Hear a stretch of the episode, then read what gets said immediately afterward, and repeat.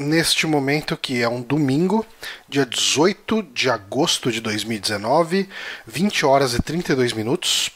Repita com ânimo. 20 horas e. Não, não dá. O ânimo se foi. O ânimo se perdeu. Na verdade, o ânimo se perdeu porque estamos no domingo às 20 horas e 33 minutos.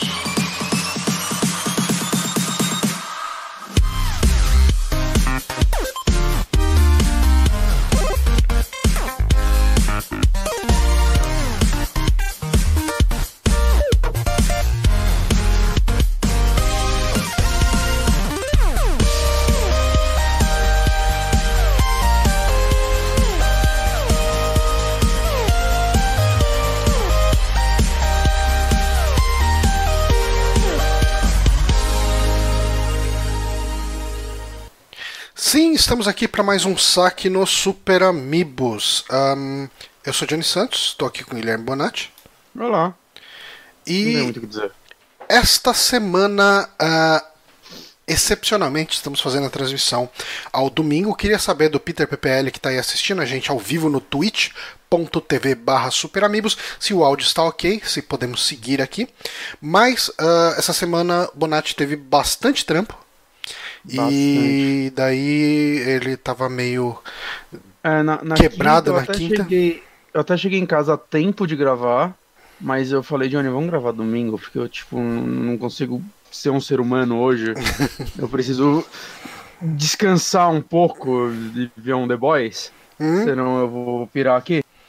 Pois é. E eu tô É, meio que eu tô meio que nesse esquema, mais ou menos, hoje. Porque na verdade não é nem cansaço, é que eu fui num evento. Ah, você me mandou as perguntas, eu não peguei as perguntas. João sim. Burro, João Burro. É, eu acabei de vi. vir de um evento que chama Taste, ah, Taste of São Paulo. E parece que é um evento. Eu não conheço muito do evento, ok? Que fique bem claro. Uhum. E ele é um evento de culinária. E, e, assim, a Paula, ela no lugar que a Paula trabalha, eles descolaram lá um- uns VIPs pra ela, vamos, vamos deixar as coisas assim. E Ok. a gente foi lá. Eu senti que ele daria pra ser comparado a um. Como se diz? Um, um- uma CCXP. Ah, É, no sentido de que é um lugar que você gasta pra entrar pra gastar lá dentro. ah, ok, ok. Ok. É, mas eu achei interessante, cara. São vários restaurantes diferentes lá, tipo alguns bem conhecidos, assim, tipo Fazano, sabe? É, Umas paradas assim. E a gente comeu coisas lá, gastamos uma nota lá dentro, com- comprando coisas pra comer. Eu gastei uma nota em queijos, porque eu tenho um problema sério tá com queijos. Eu, Você ga- não tem um problema sério com você, que tem um bom gosto. É Eu- diferente. eu gasto muito dinheiro com queijo, cara. É, é- é- é- tipo, não é saudável o dinheiro. A porcentagem do meu salário que eu gasto com queijo. Ok. Mas eu gosto muito de queijo. Não é, não é saudável a porcentagem do meu salário que eu gasto com jogo. É, isso, isso eu consegui resolver. Eu Comprando queijo no lugar. também. Mas na verdade eu tô tentando limitar a comprar jogos que eu sei que eu vou jogar. Eu tava fazendo isso, aí eu comprei um VR. Agora eu quero Ah, agora é realmente é uma, Que é tipo uma um brinquedo novo, né? Então isso isso aqui é tudo. Mas, cara, eu comprei um queijo, eu até comi um pedaço dele aqui. Assim, primeiro, é, eu e a Paula, a gente comprou um litro de vinho lá e tomou lá. Tipo, e, e- sabe aquele vinho que você não sente o álcool? Sei. E você vai bebendo e de repente você percebe que aquele negócio era alcoólico de verdade, sei. apesar de não parecer? Eu, eu queria muito entender de vinhos. Eu também. Sabe, é, eu, eu, tipo, gosto de tomar vinho, né? Mas normalmente eu vou, sei lá, quando eu vou comprar vinho, eu vou naqueles. Ah, que já me indicam, né? O Del Diablo lá, que é sempre bom. E eu tomo ele, assim, mas eu, eu não manjo, assim, tipo, Uhum. de ficar olhando de qual vinícola ele é. Não, eu também não. vinícola- Mas uma coisa que eu percebi, você sabe que ah, isso é uma coisa que você percebe no mercado comprando. Uhum. Que geralmente os vinhos mais baratos são os mais novos, que as pessoas chamam de vinhos jovens. É, hum. Geralmente são vinhos desse ano, sabe? Tipo, são vinhos de 2018, 2019. Os hum. mais baratos. E se você for ver o preço de um vinho de 2016, por exemplo, ele já vai ser um pouquinho mais caro. É, quanto mais velho, mais caro, né? É, e, e eu não entendia o que, que acontecia. E eu comecei a perceber um pouco melhor agora que os vinhos mais antigos que eu pego para tomar, eles têm menos gosto de álcool. Hum, Você sente ele, um pouco ele... mais o gosto da, da uva mesmo, da uva. enfim.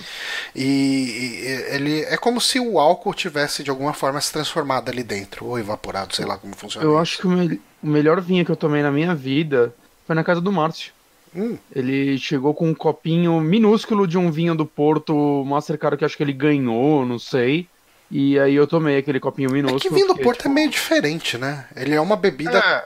própria, né? Ele é quase um parte, licorzinho, né? né?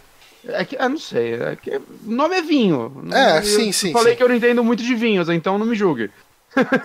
Mas eu sei que eu tomei aquilo, eu falei, meu Deus, porque a gente não vai secar essa garrafa? Obviamente porque era muito caro e ele nunca ia colocar então, a garrafa na mesa. Mas, o, saca o melhor vinho que eu tomei na minha vida teve uma. Você lembra do Guija? Inclusive eu vi o Guija ontem. Guija, ele foi baixista na, na, banda que eu tocava lá de Van Halen Cover e tal. E um, ele, o meu irmão, mais uma galera organizaram. Não dá pra falar que era churrasco, porque acho que não tinha churrasco. Foi uma festa na casa de uma amiga nossa. E, e essa amiga. É, ela morava numa mansão gigantesca, assim, tipo, era uma casa que era sobre-humana, assim, aquela casa, tipo, aquela casa que você nunca vai conseguir comprar na vida, essa era a casa dela. E era uma hum. casa que tinha uma piscinona gigante no fundo e tal, tudo. E a ideia do evento era o pessoal se reuniu para tocar músicas do The Police. E, e, e, beleza, né? Tipo, montaram é, os amplificadores, bateria é, do lado da piscina e compramos cervejas e ficamos comendo uns, uns canapés e, e tomando cerveja ali. E aí, a dona da casa, né, a menina lá que era a dona da casa, ela falou: Ah, o meu falecido pai tinha uma adega aqui uh, subterrânea e tem uns vinhos lá e a gente aqui em casa não bebe. A gente pode pegar esses vinhos e tomar. A gente tomou um vinho de 1982. Caralho! Cara, esse foi o melhor vinho que eu tomei na minha Muito vida. Muito mais velho que eu. Pois é, eu vinha mais velho que você. Olha.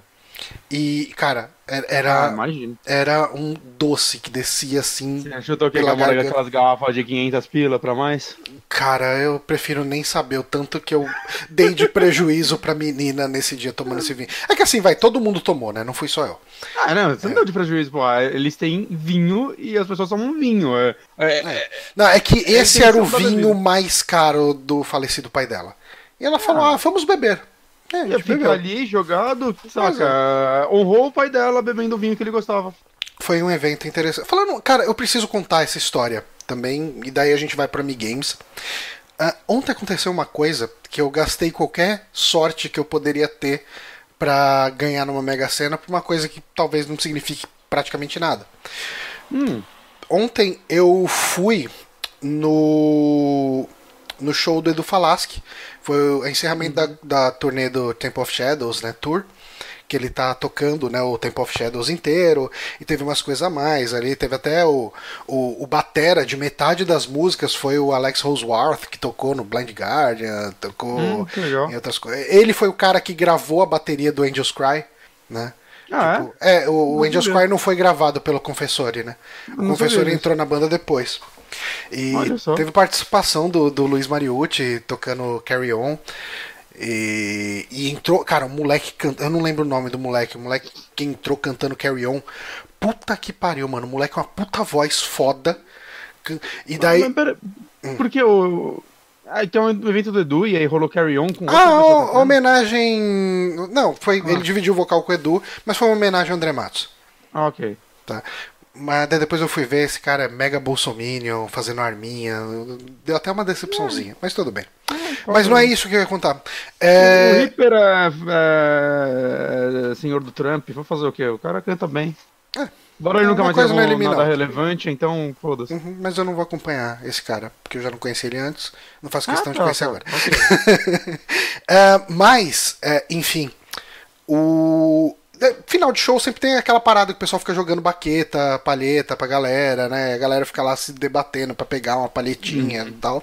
E assim, eu não conhecia o guitarrista, tipo, eu vi. o- ah, o cara mandou bem, obviamente, tocou bem pra caramba, pá, foi legal, mas eu não ia me matar pra pegar uma palheta dele.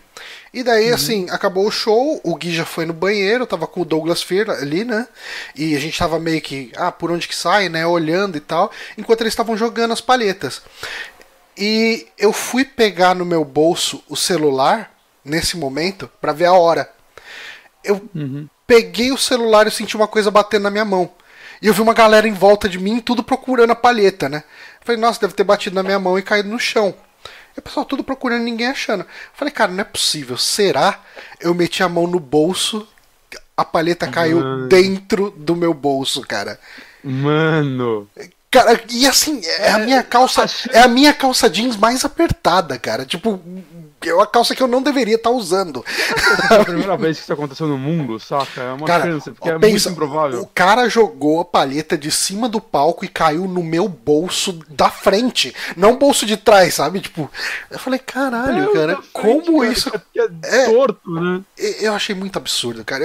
Eu precisava dividir isso, porque eu gastei qualquer sorte que eu poderia ter pra ganhar na Mega Sena pegando uma palheta do guitarrista do Edu Falaschi. O cara mandou bem? Mandou bem, ótimo guitarrista. Mas eu preferia ter gastado a minha sorte com outra Você coisa. podia ter gastado. Caralho, mano, isso é foda. Realmente era uma, uma sorte única que se. Que se foi. Eu, eu tô feliz pela história, mas triste por você. pois é. Mas, falando em tristeza, vamos ao Amigames, porque eu sei que eu vou errar todas as perguntas dessa vez. Eu acho que esse você vai acertar todas. Vamos ver. O Amigames, eu vale falar que, como a gente tá gravando no domingo, eu tô falando é, referente à semana passada, então seria do dia 11 ao dia 17. Ó, o Grand Leap perguntou se pode ajudar. Pode, pode. Eu acho que não Ele tem vai errar sozinho mesmo. É, mas. Então, Johnny, eu deixei o Dark Souls pra você. É, que Tem Dark Souls essa semana? Então É, eu vou tentar pegar Dark. Souls. A Prepare to Die Edition saiu em 2012, nessa semana. Acho que dia 20. Mas, o que eu vou falar de um outro joguinho que eu tava jogando esse ano e eu encostei, mas eu preciso tentar de novo. Hum, Que é System Shock 2, olha só. que saiu dia 11 de agosto de 1999. Você jogou um, né? Eu joguei 1 e o 2. Ah, Só que o 1 eu cheguei bem longe e aí eu perdi o save. Eu acho que eu fui pro meu PC e não tava na nuvem e eu, puta cara, por mais que eu estivesse gostando dele, eu não tava com saco de rejogar ele. Uhum. E aí eu fui direto pro 2 esse ano, só que eu comecei o 2 no dia que eu comprei o Vampire. Aí eu falei, ah, vou jogar o System Shock primeiro. Só que sabe quando você tá jogando um jogo pensando no outro? Ah, sim. De tal forma que eu não tava curtindo o jogo. E aí eu falei, ah, mano, foda-se, vou jogar o Vampire e um dia eu volto pro System Shock 2. Porque Ó, senão falando vou em estragar o jogo também. gameplay, o Carlos Corona ele comentou aqui do gameplay de Final Fantasy IV pra PSP, né? Ele me passou o emulador, me ma- mandou a ROM e eu não comecei ainda. Mas assim, gente, ahn, isso é uma coisa. Desculpa te cortar até, Bonatti, perdão. Ah, mas é uma coisa que aconteceu essa semana, né? Eu troquei de emprego, tô na minha primeira. Então, assim, nas últimas semanas eu tava meio correndo pra fechar o meu ciclo no emprego antigo, passando trampo pros outros, entendendo o que, que ia acontecer, que- quebrando galho também, né? Uhum. E essa semana agora eu comecei um trampo novo. Ah, quem sabe quando der uma estabilizada nessa minha entrada aí, eu faço esse esquema. Eu tô com um pouco de medo de fazer essas lives de Final Fantasy IV, que eu tô com medo de ser chato. Mas eu acho que dá pra fazer um piloto. Dá. Eu queria muito voltar de Resident Evil 6 um dia. Putz, também. Mas é pro futuro, é pro futuro, eu sei. A gente, a eu gente acho não que tá pronto Resident Evil compromisso. 6 a gente precisava talvez recomeçar. Ah, não, com certeza. E? Resident Evil 6 eu acho que você vai ter que transmitir. Não, tranquilo. Porque é, a minha máquina tava peidando muito, né, quando a gente tava tentando Uhum. fazer. Mas desculpa, você Você tava falando placa System Shock? Não, ainda não, mas a- ela não é muito melhor do que a antiga. Ah, tá. Não, eu transmito, não tem problema não. Mas, enfim, System Shock 2, lançado no 11 de agosto de 99, e. é, eu não sabia disso. Ele era pra ser um jogo original, mas aí acabaram mudando a história e virou uma continuação, né? E ele também foi o primeiro grande jogo do Ken Levine, né? Antes ele tinha participado do último Tiff, só que não era um jogo dele, assim, né? E Nesse aqui ele substituiu o Warren Spector, que pra mim é a pessoa que tem o nome mais foda do mundo, é, pra fazer esse jogo, né? Porque o Warren Spector fez 1 e tá fazendo 3 agora. Porque é bem. Se o 3 vier sair um dia, claro. Eu dei uma cortada. O que é bem. Que é bem interessante, né? O Ah, o Warren Spector ele fez o 1 e tá fazendo o 3. Hum. Né? Se o 3 vier sair um dia. Mas vamos às perguntas. Primeira pergunta é, como eu comentei agora, o jogo era pra ter uma história original, Johnny. Hum. Né, Os documentos de design dele indicam que o nome seria Junction Point. É, o que fez eles mudarem os planos para transformar em System Shock? É, o jogo ia vender mais se ele fosse uma continuação? Talvez esteja no caminho, mas essa não é a resposta certa. Hum, o jogo ia vender menos se ele se chamasse Junction Point? Vamos lá, essa aí é fácil, Johnny. Hum. System Shock. Se eles não lançassem um outro jogo com o nome de System Shock, eles perderiam o direito? Não faz sentido isso. Não, não, porque o direito nem era deles. Ok. Hum. Hum. Difícil, hein? Cadê o Grand Leap? Você não ia ajudar? Cadê a ajuda? Cadê a ajuda? Preciso de ajuda. Tá, Mas não nem- vale, se, se pegar o Wikipedia, não, não, não é. É, não, tem que ser chutes completamente aleatórios, Mas que nem por- os que eu tô fazendo aqui. Não, porque aqui não vale nada, então você não vai ganhar nada. Exatamente. Você- Não vale. não- você vai é- perder é o seu tempo do seu esforço. Exato, é só pela diversão, gente. Ele É. chorou, acho que ele Chorou. não gostava. Chorou. Cara, por que que. O que fez com que eles mudassem os. Cara, você escreveu mudassem com C. Ele escreveu mudar assim com você? Você, você mandou bem aqui, hein? Cadê? uh! Eu não fiz revisão dessa vez, Caralho, né? Eu Johnny, eu te copiei e colei. certo e você mudou pra ser só pra me sacanear. Puxa, hein? Caralho. Eu não fiz revisão Mas- dos outros, hein? Então. Eu acertei o transformar, sim. Que é mais difícil. Hum. Eu acertei, né? Caralho, tá com três essas. Mentira. O que fez com que eles mudassem os. Me dá uma dica, vai. Cara, seu caminho tá bem certo. O que você tava. Seu raciocínio. Eles Vendas, fizeram. Talvez. É, sei lá, eles acharam pontos o suficiente na história que justificariam a continuação? Não, isso nunca acontece. Não. é sempre dinheiro. Cara, eu não sei, eu desisto. Não, é basicamente eles fizeram o jogo e eles ficaram. Eles estavam fazendo o jogo, né? E eles ficaram dando o pitching pra várias empresas de publishers pra né, poderem publicar o jogo. E ninguém queria publicar esse jogo deles. Hum, Até Junction que Point. eles foram pra EA, que era a dona do System Shock, e ela falou: beleza, eu deixo vocês publicarem se vocês lançarem esse jogo como System Shock 2. Ah, entendi. E, tipo, E aí então, assim, é, eles iam lançar como uma coisa original e fora de publisher. É, eles estavam procurando, eles estavam fazendo ele e procurando uma publisher pra Hum, publicar. E aí quando eles chegaram na EA, que era a dona do primeiro do- da franquia System Shock, ela falou: beleza, então você. mas eram os caras que fizeram o, o original. Tinha gente do original. Esse jogo foi feito uma parceria entre a Looking Glass, né, que fez o original, com a. Ah, cara, a empresa que era do, Tom, do Ken Levine, que depois veio fazer Bi- Bioshock. Hum, Esqueci o nome dela. Irrational? Acho que é Irrational. Ela fechou em 2017. E é isso. Tá feliz, Johnny? tô, eu tô dando uma revisada de leve aqui Tá. na pergunta 2. Que a pergunta 2 é mais específica de game jogo. E é. Durante o gameplay, o tutorial do jogo, que é bem interessante, é, o seu personagem deve cumprir diversos treinamentos no decorrer de 4 anos. É bem legal. Você, tipo, você escolhe. Tem tipo, ah, tem esse treinamento militar, tem esse treinamento hacker, sei lá o que lá. E aí, qualquer um deles que você entra, passa um textinho porque você mostra que você ficou um ano lá, aí volta e você tem que escolher outro negócio, saca? Mais três negócios de treinamento. Hum, E aí é mais um ano de treinamento do seu personagem e tudo mais. É como se ele estivesse entrando na empresa, que é muitos anos de treinamento essa empresa. hum. E durante o terceiro ano, ao olhar pela janela, você vai ver um robô fazendo algo peculiar. O que ele tá fazendo, Johnny? Eu não sei nem o que ele poderia ter feito no primeiro e no segundo ano. Acho que ele não tava lá, acho que ele tava dormindo. Mas no terceiro ele tava fazendo algo bem peculiar. É, é uma janela do quê? Uma janela que você olha pra fora da nave, eu acho. A nave. Ou talvez pra dentro.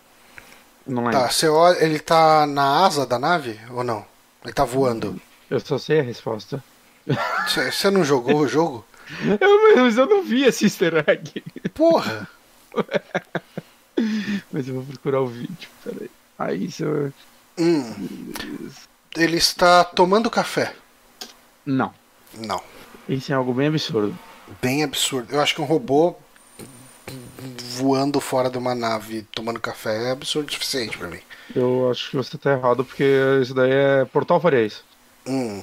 Ele não tá fora de uma nave, ele tá numa salinha. Você olha pela janela de uma salinha e tem um robô lá Alguém me fazendo perguntou se ele tá limpando alguma coisa. algo. Não. Caralho, uma coisa bem peculiar.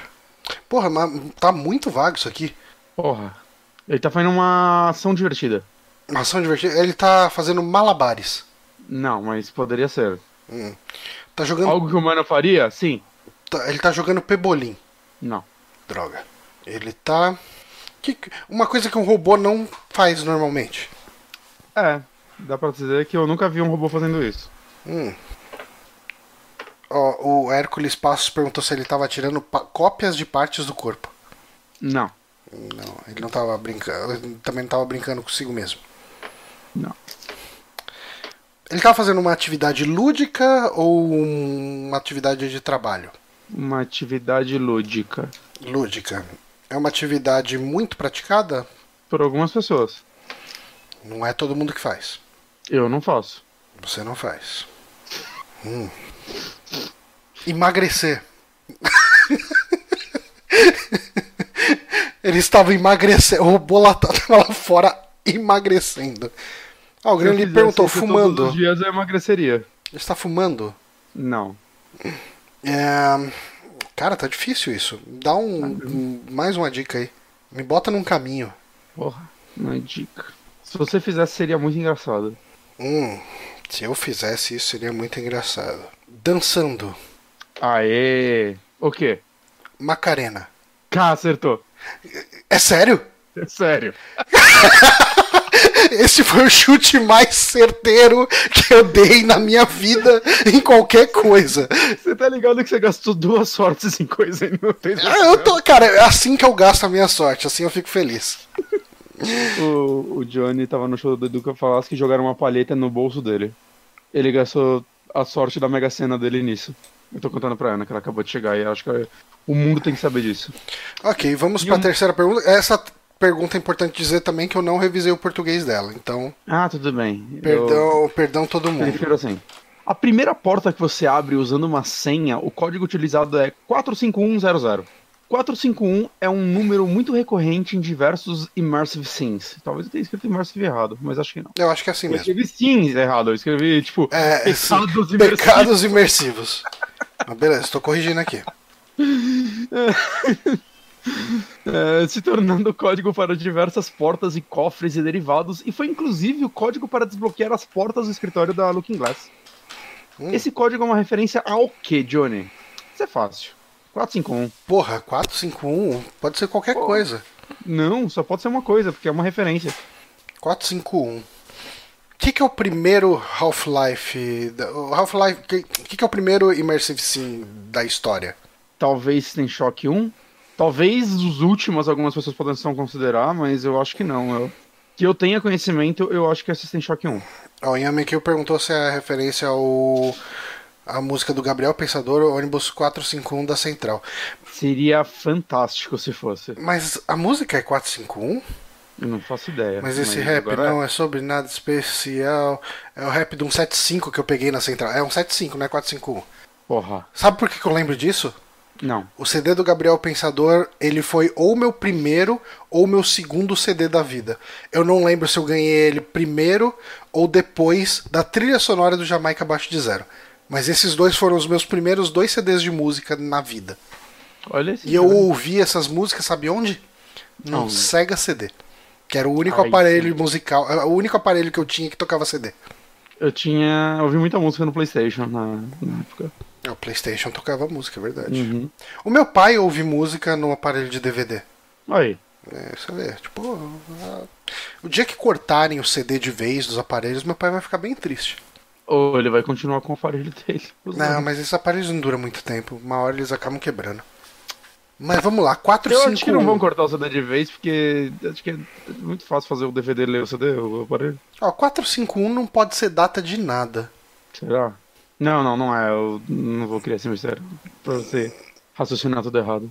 Ele não pode ser data porque, tipo, Você não pode ter um mês 45, que- um dia 45, nem um dia 51 pra você quebrar Mas esse você cara. já teve um ano 451. Você pode ter tido um ano 451. com Mas certeza, não é isso. Mas ele não vai dizer muito sobre Immersive Sim. Possivelmente. Foi o ano que inventaram a RPG de mesa, né? Tá, não é ano isso. Não. Também Não não, o é, não é hora. Não, tá louco. Porque é uma hora muito quebrada pra significar alguma coisa pra alguém. 451. Hum. Me dá uma pista, vai, pra eu chegar em algum lugar. Vamos ver, mas Porque senão eu falo simplesmente direito. eu sim- simplesmente eu falo desisto e acaba. Então me dá uma dica que eu tentei pra algum lugar. Tá, deixa eu ver uma dica. Como eu dou uma dica sobre isso sem entregar a resposta? Que nem eu fiz com uma Macarena, que eu tenho certeza que minha dica foi excelente. Foi.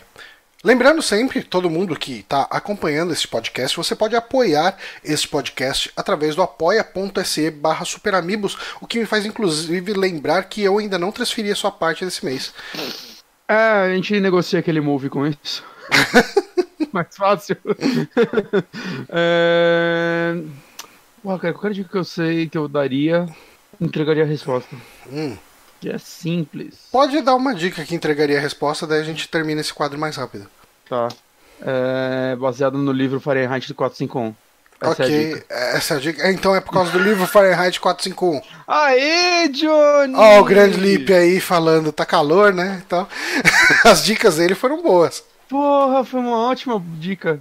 É, mas eu nunca ia chegar em Fahrenheit 451. Até porque eu não sei se 45 Fahrenheit é quente ou não. Mas sobre o que é esse livro? Eu nunca li.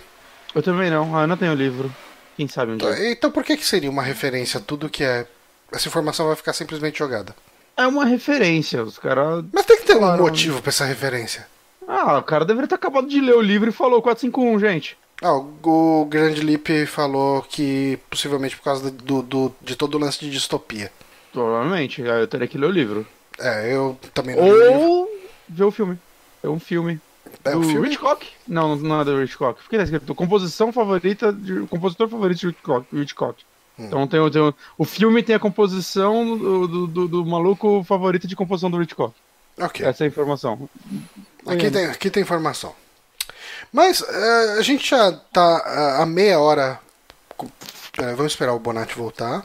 Pá, para, pá.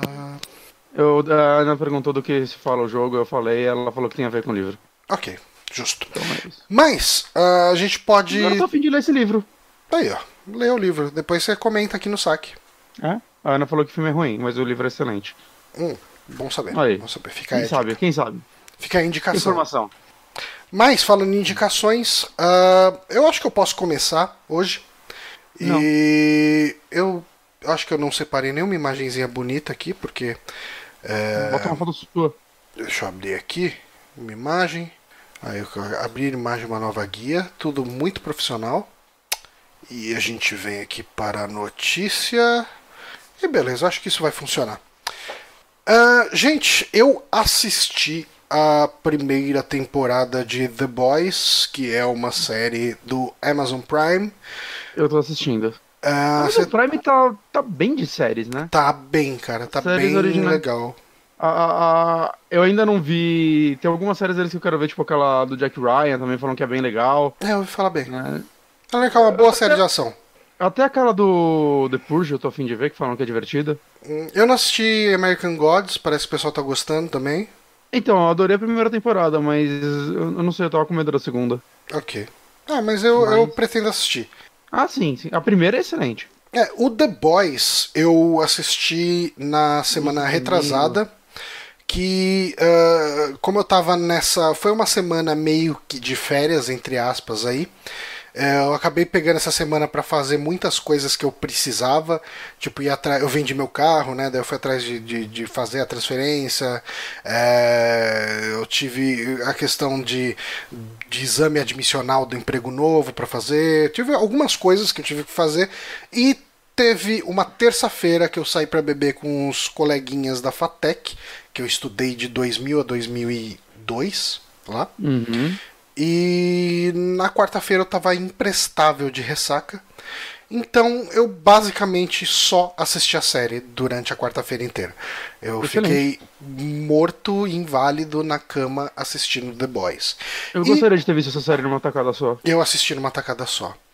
Hum. E ahm, sobre o que se trata? The Boys ele é um quadrinho do Garth Ennis, né? e Uhum, deve de ter mais Preacher, né? pessoas aí envolvidas, mas o, o Garth Ennis é o de Preacher. Pra quem não conhece Preacher, a gente já comentou aqui algumas vezes, mas basicamente é uma visão extremamente sarcástica e, e bem cínica sobre religião. ah, e- e- e- tipo, ele é bem profano, pra dizer o mínimo. E, e- vale falar que The Boys HQ já acabou, né? Ela foi de 2006 a 2012. Uhum. 72 edições, né? Capítulos, né? Que deve ser uns seis volumes. Então, eu- eu- isso me anima, assim, porque. Ah, provavelmente a série. Eu, eu não sei o quão fiel ela tá HQ, porque eu só li as primeiras há muitos anos atrás, Uhum. né? Mas eu acredito que a série. Eh, se ela seguir com a qualidade que ela tá, eu acredito que eles não vão querer esticar elas além da HQ. Não faria nem sentido isso. Uhum. Então ela já tem um. é, Já tem, você já consegue ver a risca de onde ela pode acabar, né? Ela já tem uma meta de onde acabar. Isso eu acho bom. Sim. Talvez cada temporada seja um volume ou algo do tipo, pode funcionar, É né? possível, né? Se ele fechar em encade- encadernados bem. Se bem que. Bom, a gente vai chegar lá. Mas ah, do que se trata The Boys, né? O, eu acho que assim, o que o, The, o que o Preacher faz com o universo de religião, o The Boys faz com o universo de heróis. Ah, ele dá uma visão diferente a todo esse lance de super-heróis e, e em certos aspectos ele até me lembra um pouco um Watchmen, que é Sim. como seria o mundo da forma que a gente conhece hoje, vai, vamos pensar num mundo onde a gente sabe o poder de corporações, a gente sabe o poder de marcas, a gente sabe ah, que a índole das pessoas, assim, a chance de existir uma pessoa extremamente altruísta que pensa no próximo é muito pequena, então todo o lance de religião em Preacher é abordado dessa forma, né? E o The Boys ele trata super-heróis dessa forma também. Eu, eu acho que a maior diferença dele pra Watchman até é que no Watchman só tem um, um super-herói de verdade, né? Que é o Dr. Manhattan. Enquanto todo o resto são pessoas fantasiadas vigilantes. E eu acho que o Watchman pesa muito no lado político, enquanto o The Boys é um negócio muito, realmente, como você falou, sobre as corporações e sobre heróis realmente com poderes, né, galera? Aí é, é super mesmo e tem diversas pessoas com poderes não são incomuns no mundo, né? Um mundo onde isso existe, mas algumas se tornam heróis, digamos assim, né? Uhum. E, cara, é, é- é meio fascinante como ele trabalha isso, né? Como. é, o Garfield, ele parece que gosta de fazer coisas, de certa forma, é, ofensivas, né? Uhum. E, mas eu acho que ele faz isso direito. E assim, muita eh, mas você sabe que eu vi muito, assim, eu nunca acompanhei a HQ, mas por causa do, do da série eu fui ver alguns vídeos, ver uma coisinha ou outra sobre a HQ. O pouco que eu vi da HQ, eu acho que era tão exagerado que eu acho que o freio que botaram na série ah, foi bem positivo.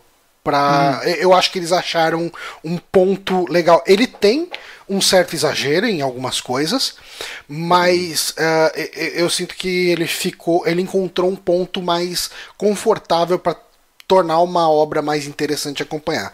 Mas ah, dando uma sinopse mais específica do que acontece aqui, a gente acompanha ah, um dos personagens, o protagonista da série é o Huey, que agora a gente vai ter que ficar caçando nome de ator, porque eu sou péssimo com isso. É o Jack Quaid. É, Jack Quaid, Quaid. que ele fez Jogos Vorazes. Ele fez Jogos Vorazes? É, não- ele tá aqui no, tipo, nos créditos. Mas enfim. Ele tá fazendo Star Trek Lower's Deck. Acho que é. Ah, a- puta, que foda! É, Esse Lower Decks é uma Ah. das séries que eu mais tô afim de ver. Eu espero que. É exista. animação, né? É, eu não sei se ela vai ser animação, mas é aquela série que. Eu acho que é animação. É que vai ser do da peãozada das naves. Ah, sim, sim, sim. A gente comentou aqui. Eu também tô. eu acho que vai ser bem legal. Eu tô bem empolgado com essa série. Ele, ele fez o filme do Rampage também. Nossa, que. que Mas ele não é o macaco e nem o The Rock. Nem o então The não sei Rock. é. Imagino que não seja o The Rock. Mas, enfim, uh, esse cara ele tinha uma namorada, uh, ele amava muito ela. E um dia, um dos heróis, ele atravessa ela. Ele é, um, é o A-Train, que é. é. Como que é o nome dele em português? Trem bala? Eu acho que é isso o nome que deram. Isso, e essa parte é igualzinha na HQ, assim, eu lembro quando eu li, eu fiquei até meio horrorizado. Uhum. Que é muito violenta até, né? É. Na série também, é muito, muito sangue. E, e esse. É, sim, é bem, bem, bem violento mesmo, bem, bastante gore, né? Tem nessa série. É. E ele atravessa a namorada dele e explode ela, né? Ele tava correndo, ela tava, tipo, bem na beiradinha da rua, mas. Ele é tipo o Flash desse mundo. É, é, inclusive, assim, os heróis mais importantes desse mundo, eles são praticamente uma Liga da Justiça, né?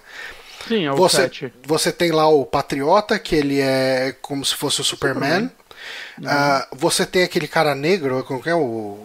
Manto negro? Não é manto negro. Que é o Batman, né? É, tipo um Batman.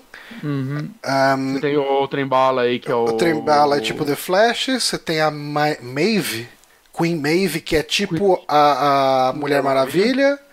E, e a Novata. A, ah, a Novata que... é o que foge mais, né? É, e eu acho que ela, se, eu acho que ela também é protagonista. Eu colocaria os dois como os protagonistas, hum. cada um de um lado da é, parada. É, e o Billy, os dois né? e, o, e o Billy. É. Eu acho que são, são os principais. É, assim, são ela me lembra um pouco a Cristal do universo da Marvel, que ela tem esses poderes de disparar luz e a luz cega os outros, enfim. É, eu tinha pensado na Jubileu. É, acho que também. É, e o... Mas ela é poderosa pra caralho. O Profundo, né, que é o, o Aquaman. Sim. É. E basicamente, bom, e daí, bom, acontece isso com o Huey, né? E e ele fica muito puto, porque ele não recebe nenhum pedido de desculpas. E os heróis nesse mundo, eles são meio blindados, né? Eles são eles são um grande produto de uma grande corporação. É, existe todo um universo de marketing em volta deles. Uh, eles são realmente uma marca. Uh, ao mesmo tempo que eles inspiram as pessoas, eles sabem muito bem o papel deles de um ponto de vista comercial. Sim, eles têm que. Eles têm que. Eles têm uma aparência no, na, na frente do público no backstage. Nossa, e no backstage eles são, tipo, outras pessoas. Uhum. Né, e é muito, tipo, até quem eles vão salvar, eles meio que precisam de. Não, não, você vai fazer isso aqui porque isso daqui vai ser bom pra sua publicidade, então vai é. lá e faz. Não, não, isso aí eu consigo fazer sozinho. Não, putz, você tem que ir em dupla porque a gente consegue 60% mais engajamento em rede social leva... se vocês vão em duplas, né? Então. É, é, é muito escroto isso, né, mano? Uhum. E, e cara, uh, depois desse momento a gente acaba tendo o. A gente vai ter um outro personagem sendo apresentado, que é o, o Billy Butt, né? Que ele é. A versão em português é Billy Bruto, né? Eu fico Billy muito Bruto, dividido. É, ele fica muito, eu fico muito dividido quanto a essas traduções de nomes. Eu entendo que às vezes o pessoal quer manter a tradução que foi feita nos quadrinhos, mas eu acho que quando um quadrinho é um pouco mais obscuro, poderia usar os nomes originais. Tipo, concordo. Ok, eu, eu acharia estranho ver um filme do Homem-Aranha onde o pessoal chama ele de Spider-Man, sabe? Tipo, na dublagem, uhum. sabe? Oh, Spider-Man, que bom que você veio. É estranho.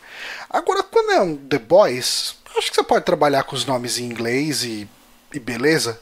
Sim, eu concordo. Que não é uma série tão conhecida. Tipo, ela tem seu público. Você vai desagradar meia dúzia de fãs de The Boys, é, mas é. eu acho que dá para conviver assim, com não isso. Não vai porque o fã gosta quando usa o nome original. É. Então, eu acho que ele é o ator mais conhecido daí, assim, mais reconhecível para mim, tirando o Simon Pegg. Que é justamente o Cal Urban, né? Sim, sim, exato. Uhum. E, e, eu acho muito legal isso, porque o protagonista na HQ, ele é a cara do Simon Pegg. e, e eu sempre achei, ah, quando fizerem uma adaptação, o Simon Pegg vai ser escolhido, só que a HQ é de 2006, né? O Simon Pegg envelheceu bastante. Né? Ele tem quase 50 anos já. E aí colocaram ele para fazer o pai dele. Então, claramente, tipo, é, não, não. Tinha, é... houve, houve, uma intenção em algum momento, né? Não, não, é, quando eu falo que a cara do Sam Pegg é tipo Samuel Jackson no Marvel Ultimate, saca? Uhum. É, que, que Foi feito inspirado. Uhum. Exato, é, ele é muito Simon Pegg no Shaun of the Dead. Quando ele tá com pouco cabelo e tal. Uhum. E assim, o Billy Butch, ele é. Eh, ele vive em função de acabar com os super-heróis. Uh, isso é. Eu acho que isso não é exposto à motivação dele de cara, né? Então acho que é melhor uhum. não falar por aqui. Mas o que dá para falar é assim, cara, ele tem essa motivação que é a gente precisa acabar com os super-heróis. E ele bota uma pilha no rio e falando. Cara, ah, tinha um cara que a gente esqueceu de falar, né, do, do set. Que era o invisível lá, o translúcido. Ah, verdade, verdade. Eu tô falando, falando, falando que eu prefiro o nome em inglês, mas os nomes da tradução ficaram na minha cabeça mais ah, do não, que. normal, que a gente lê a legenda, né, cara? É, exato. Mas, enfim. E. Ele acaba botando essa pilha no Rio e pro Rio e. Uh, apoiar ele nessa nessa busca por acabar com super-heróis. E, e, eu acho que essa é aquela série, é o tipo, aquela típica obra onde as coisas vão piorando e vão escalando, sabe? E, e, a merda vai ficando cada vez mais esmerdalhada. Aí você tem, assim, o time, né? Nesse pôster aqui a gente vê. Uh, além do Huey, o, acho que o mouse não está aparecendo. Aqui, vamos pegar aqui do. Para quem está assistindo, né, versão em vídeo, obviamente. Um, quem está na frente do The Boys aqui, né, da, da, da, logo The Boys, é o Billy Butt, né, que é o Carl Urban. É, não aparece. Aí, indo aí na direção. É, Horária. Eu ia fazer na anti-horária, porque daí Então a gente faz já tem. é, vamos lá. A gente tem o Huey, né? Uhum. A gente tem a, a fêmea, que ela é um personagem que aparece um pouco mais na frente na Uhum. série, então acho que é melhor não falar muito sobre ela agora. Tem o Sim. Milkman, que ele no começo ele tá trabalhando meio que cuidando de, de presidiários, mas ele também faz parte dessa iniciativa para acabar com os super-heróis. Ele também vai ter os motivos dele, né? E Uhum. o French, que é o francês. Ele é excelente, esse maluco, E, mano. cara, que ator foda, hein? Nossa, é muito, muito bom, mano. Como que é o nome dele? Deixa eu ver aqui. Gente, Tomer Capon. Capon. É. Ele é de Israel. Nossa, eu achava que ele era francês, cara. Pelo sotaque dele todo. Puta Uhum. que pariu. Mas assim, cara, ahn, esse, esse é o time, eles vão buscar é, enfrentar os heróis. Eu acho que ah, vale a pena muito você acompanhar a série pra ver como que isso vai acontecer, como isso vai desdobrar e o que são super-heróis e por que eles são super-heróis. Isso tudo são elementos que são abordados. E, E é eu- legal que, que, tipo, se olhando assim por uma primeira camada, parece que, tipo, na verdade a gente tá acompanhando os vilões, né? Porque eles querem derrubar os super-heróis, é o clichê do vilão. Só que é, muito legal, né, como a série começa a trabalhar isso, mostrando, tipo, o porquê isso, né? É, eu, eu- eu- o que eu sinto dessa série é muito... Eu vou citar Batman vs Superman porque tem uma coisa que ele quase faz bem, que é no começo do filme, né, aquela cena que é, é, na verdade, o final do Man of Steel, e mostra as consequências do que o Super-Homem fez na luta dele com o Zod. Uhum. E é uma cena muito legal do, do Ben Affleck, né, Batman, correndo em direção às pessoas e tudo mais, né, tentando salvar e vendo o estrago. E eu acho que The Boys é muito sobre isso, né, porque é, mostra a mídia vendendo super-heróis como as coisas incríveis que eles fazem, e os The Boys são as pessoas que sofreram as consequências dessas coisas incríveis, Aham. que a mídia varre, né, pra debaixo do tapete, né, o cara Uhum. que... Eu acho que a forma mais pura de mostrar isso foi literalmente mostrar o cara vendo a namorada dele ser pulverizada na frente dele e, tipo, a galera basicamente só oferecendo um valor pra ele, assim, ah, cara, aí uma recompensa pra ele. tipo, É, tá aí uns 20 mil dólares e. sem- sem desculpa aí, né? desculpa. Ne- Nem teve uma desculpa formal, era só isso, tipo, um advogado falou com ele, não foi nem os heróis, saca, tipo, ah, não, é, ela foi efeito colateral de algo. Uhum. É, é, ela tava na rua, então ela é culpada, né? Sabe? É, então, é, então, tem muito isso, né? Uhum. Falando que ela tava no meio da rua, ele, não, a gente tava do lado da calçada, saca? Detalhezinhos que você vê que a mídia vai manipulando e Uhum. é, acaba dando uma profundidade muito maior do que você espera da série, eu acho. né? É, e- e a gente tava falando justamente da. Como que é o nome da, da menina? Da, da Luz Estelar? Da- Opa, a, a N. Eu lembro do nome dela, N, mas eu não lembro do nome de heroína dela. Ah, usa N mesmo. Tá, é, então, a gente tem a N que ela. Starlight. Starlight. E a gente tem ela entrando no time como a pessoa que sempre sonhou fazer parte do set, né? Porque a mãe dela montou é, essa história pra cima dela também. Então era aquela, aquela coisa que a mãe quer se realizar pela filha, né? Uhum. É, é, o, o Peter Pepeari falou aqui, é Luz Estrela. E Ok. porque ficou Luz Estrela, né, o nome dela. Eu achei estranho quando eu li na legenda, porque não é Luz Estelar, nem nada do tipo, é Luz Estrela. Que é Starlight, então é Luz Estrela. Ok. É. Mas ela entra cheia de ideal e ela já é exposta por um, la por um lado escroto de um herói que ela gostava, de cara.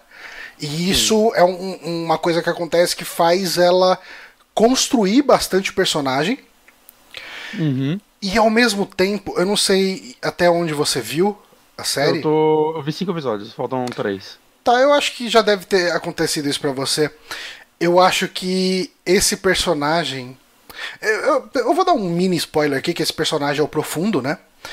E eu acho que eles constroem nessa série o personagem do jeito como as pessoas estereotipam, as pessoas fazem as piadas de insignificância com o Aquaman, né? Ah, Sim. o Aquaman, tipo, ele virou a, a, como o pessoal fala em inglês, né? The butt of the joke, né? Ele virou a bunda da piada, tipo, é, ele virou a piada do Aquaman.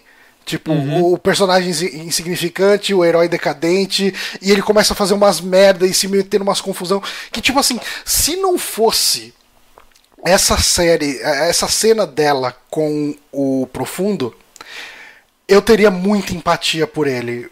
Mas Sim. É, a primeira cena Concordo. estraga todo o resto, cara. É não, muito... tem, não tem nenhuma chance desse cara ter uma redenção para mim. É.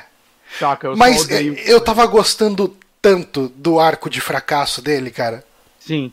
É, é, que é divertido é esse arco de fracasso depois dele fazer isso. É.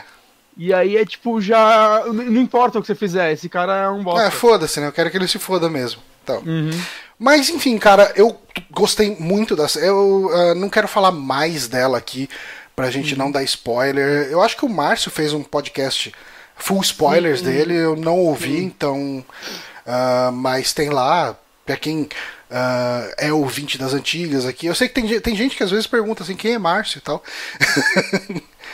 Ah, mas, mas Márcio do, do, É, o Márcio que foi de Super Amigos por muito tempo, Sim. né? Mas ele tem lá o podcast. Uh, eu sei que ele gravou ali, então quem quiser uhum. ouvir ali tem. A gente dificilmente vai fazer alguma coisa nesse sentido.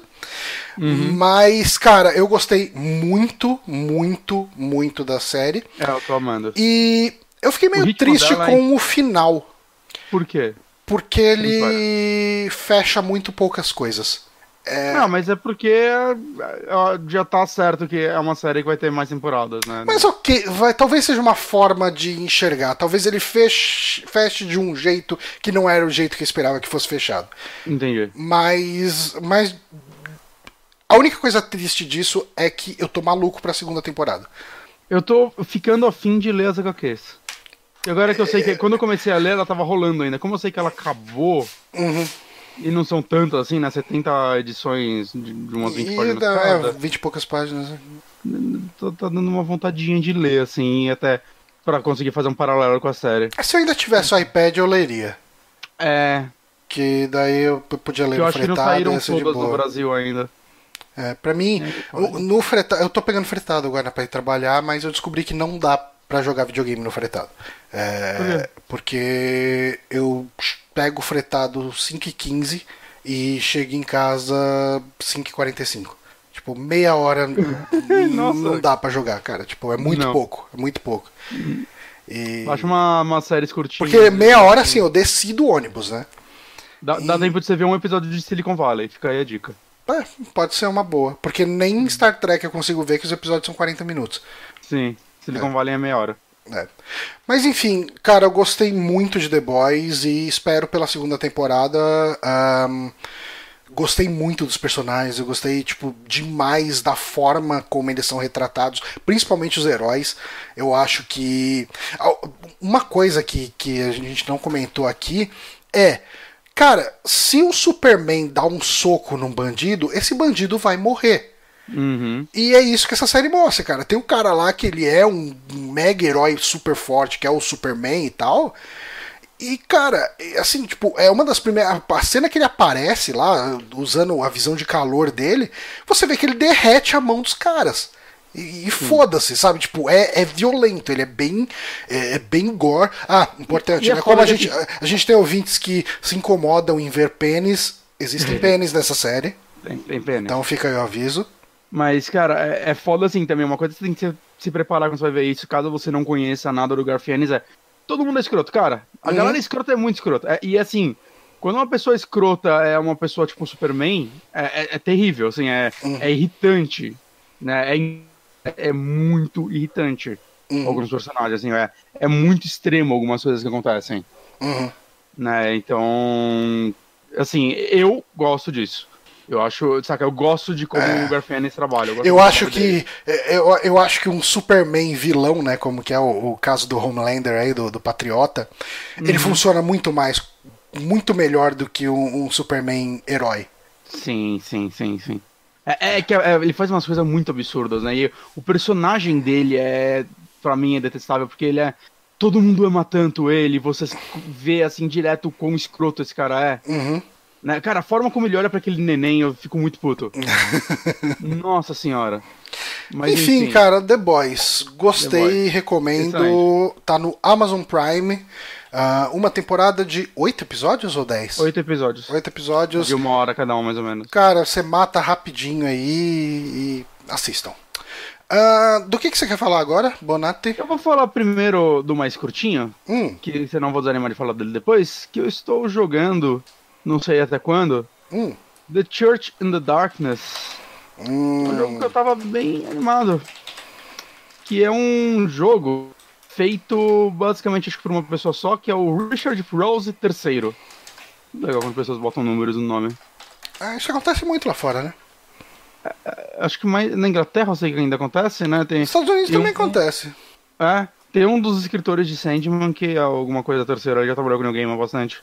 Hum, Mas enfim, ele é o cara que fez The Suffering, que é um jogo de Play 2 que fez muito sucesso, que eu tô bem afim de jogar ele. E eu descobri que ele tem no GOG. Então talvez eu pegue ele numa promoção, que falam muito bem desse jogo. Eu lembro que na época eu vi assim, ele em revistas, ele parecia ser muito interessante, mas eu acabei não tendo contato com ele. Uhum. E o cara ele fez. Ele, parece que ele trabalhou muito mais no backstage depois, ele escreveu livros sobre teorias e coisas do tipo. Ele fez aquele Homefront também, que ele não foi um sucesso, mas ele trabalhou nele uhum. né? Parece que ele virou supervisor de vários jogos e aí ele lançou esse jogo que tem uma premissa que eu acho fantástica, assim. É... A Church in the Darkness, é... a premissa é basicamente Ó, o Peter PPL disse que não não entendeu o jogo de PS2 que você falou. o The Suffering. Ok. É um jogo, eu acho que é meio de terror, não sei dizer direito, mas eu eu tô afim de jogar ele, talvez falar sobre ele no futuro. Mas enfim, o Church in the Darkness, ele é um jogo que tem uma parte mais narrativa muito boa, que basicamente você é um, um ex-policial, um ex-forças especiais, whatever, e sua irmã te chama, assim, te manda uma carta falando que o filho dela entrou pra uma daquelas, aqueles cultos no meio do nada, que é muito inspirado em muitos cultos reais, né? Tem até um documentário no Netflix sobre isso que eu tenho que assistir, acho que eu, é o Wild Wild Country. Você chegou a assistir, Johnny? Não. Falam que é muito bom esse documentário. E. Bom, basicamente é, meu filho tá lá, vai lá, me ajuda, vai lá resgatar ele, né? A carta tem um pouco mais de backstory do que isso, né? Mostrando que ele perdeu o pai, não faz tanto tempo, que ela tá decepcionada com você porque você poderia ter sido uma figura fortana pra ele, mas você sumiu, né? Então ele tenta entregar esses detalhezinhos, assim, que te mostra porque você tem que ir lá. E quando você chega lá, é, eu acho que uma das coisas legais desse jogo é a parte meio procedural dele, que na verdade assim, o mapa é sempre o mesmo, só que a personalidade das pessoas lá dentro muda. Então um dia você vai jogar e eles vão ser um culto mais de boa, e aí em outra run eles vão ser um culto mais agressivo, mais armado, saca? E isso vai influenciar muitas coisas, tipo, se eles te pegarem, diálogos, os documentos que você vai achar lá, né? O jogo tem uma, acho que ele tem 19 finais. Caramba. cara, eu acho que a premissa dele é, então, mas é tipo mais ou menos uma horinha você faz um final, Ok. saca? Às vezes até menos. E, cara, eu gosto Mas o que, que ele- determina esses finais? É o cenário que ele monta proceduralmente ou as suas escolhas? Também. As suas escolhas, o cenário. Você pode, cara, você pode literalmente entrar lá e matar todo mundo e levar seu sobrinho embora à força. Uhum. Você pode chegar lá, você pode matar seu sobrinho também. Você pode convencer ele a sair com você. Você Ok. pode fala, convencer os líderes de que eles fizeram merda. Você pode matar os líderes. Você pode fazer tudo escondido e só sequestrar sua sobrinha. Saca? É, Acabam sendo vários finais nesse sentido. E, cara, quando eu via esse jogo, eu pensava, cara, será que ele é tipo meio que um. Não um CRPG, mas um negócio meio que ele tem uma visão isométrica e tudo mais. Um negócio meio, porra, eu vou ter que entrar lá e me disfarçar e conversar com. E, cara, eu fiquei tão decepcionado quando eu joguei esse jogo e ele é só um Peraí, o cortou. gameplay- Cortou, é só um. Caralho. Jogo stealth. Ok. E, cara, eu acho. Eu acho que uma das piores coisas que um jogo pode fazer é quando o gameplay dele só tá te atrapalhando para você ver o jogo ou ver para onde ele tá indo. Uhum. E eu, é isso que eu sinto enquanto eu jogo esse jogo. Eu não queria estar tá jogando ele, eu só queria ver para onde essa história vai. E isso para mim é, é, é, terrível, assim, saca? É, é, é um jogo muito chato de se jogar. É, basicamente você vai andando lá, você vê o, aquele conezinho na frente do personagem, tipo os mapinhas dos Metal Gear antigos. Uhum. E você só não anda na frente deles e vai contornando tudo até você chegar onde você quer. Se você quiser, você joga umas pedras aí, que você tem pedra infinita, você aperta um botão, você joga pedra na direção e a galera vai seguir a pedra. E a inteligência artificial é horrorosa, então você pode, tipo, joguei a pedra, ele vai seguir. Agora deixa eu jogar um pouquinho mais pra frente, ele vai continuar seguindo a pedra. Até onde você quiser que ele siga. Nossa. Aí você vai lá e você pode matar o cara ou você pode dar um mata-leão nele, aí desacordar ele, aí você esconde o corpo. Se você não esconde o corpo, o cara acorda de novo em tipo 30 segundos. Então você tem que esconder o corpo, senão é meio inútil. Hum. Mas ele acorda e não liga, assim. Mas se você esconde o corpo, ele não acorda? Não, não, aí tá escondido. Você colocou dentro do armário, aí ele acorda lá depois de 30 segundos e fala, caralho, fodeu, e ele fica lá. ok. Saca? É tipo, você pode se disfarçar. Eu achei um item que era um disfarce. Eu, caralho, agora vou me disfarçar do clã, da galera aí, vou trocar ideia com ele. É, é um chapéu branco. É isso? É um chapéu. E aí você entra ah, no é. meio. E aí eu passei na frente de uma galera e falaram, ei, você não é da gente. Aí me perseguiram, eles pararam lá no Então, não... eu, ué. E, cara, eu não sei, cara, tô, tudo nesse jogo, na parte de jogar, eu achei insuportável. Hum. E isso é tão triste, porque eu acho que a premissa dele tem um potencial tão grande, saca? Você anda, entra lá, você vai achando vários documentos, e o texto dos documentos é muito interessante, saca? Você vai descobrindo sobre o culto e fazendo paralelos reais. Né? O jogo se passa nos anos 70, vale falar. Hum. Né? E vai fazendo comentários políticos da época, né? E coisas do tipo. Mas, cara, é, assim, eu até conversei um pouco com o Henrique Sampaio, né, do Overloader, lá no Twitter, e ele me recomendou jogar no, no Easy. Hum. E foi o que eu fiz.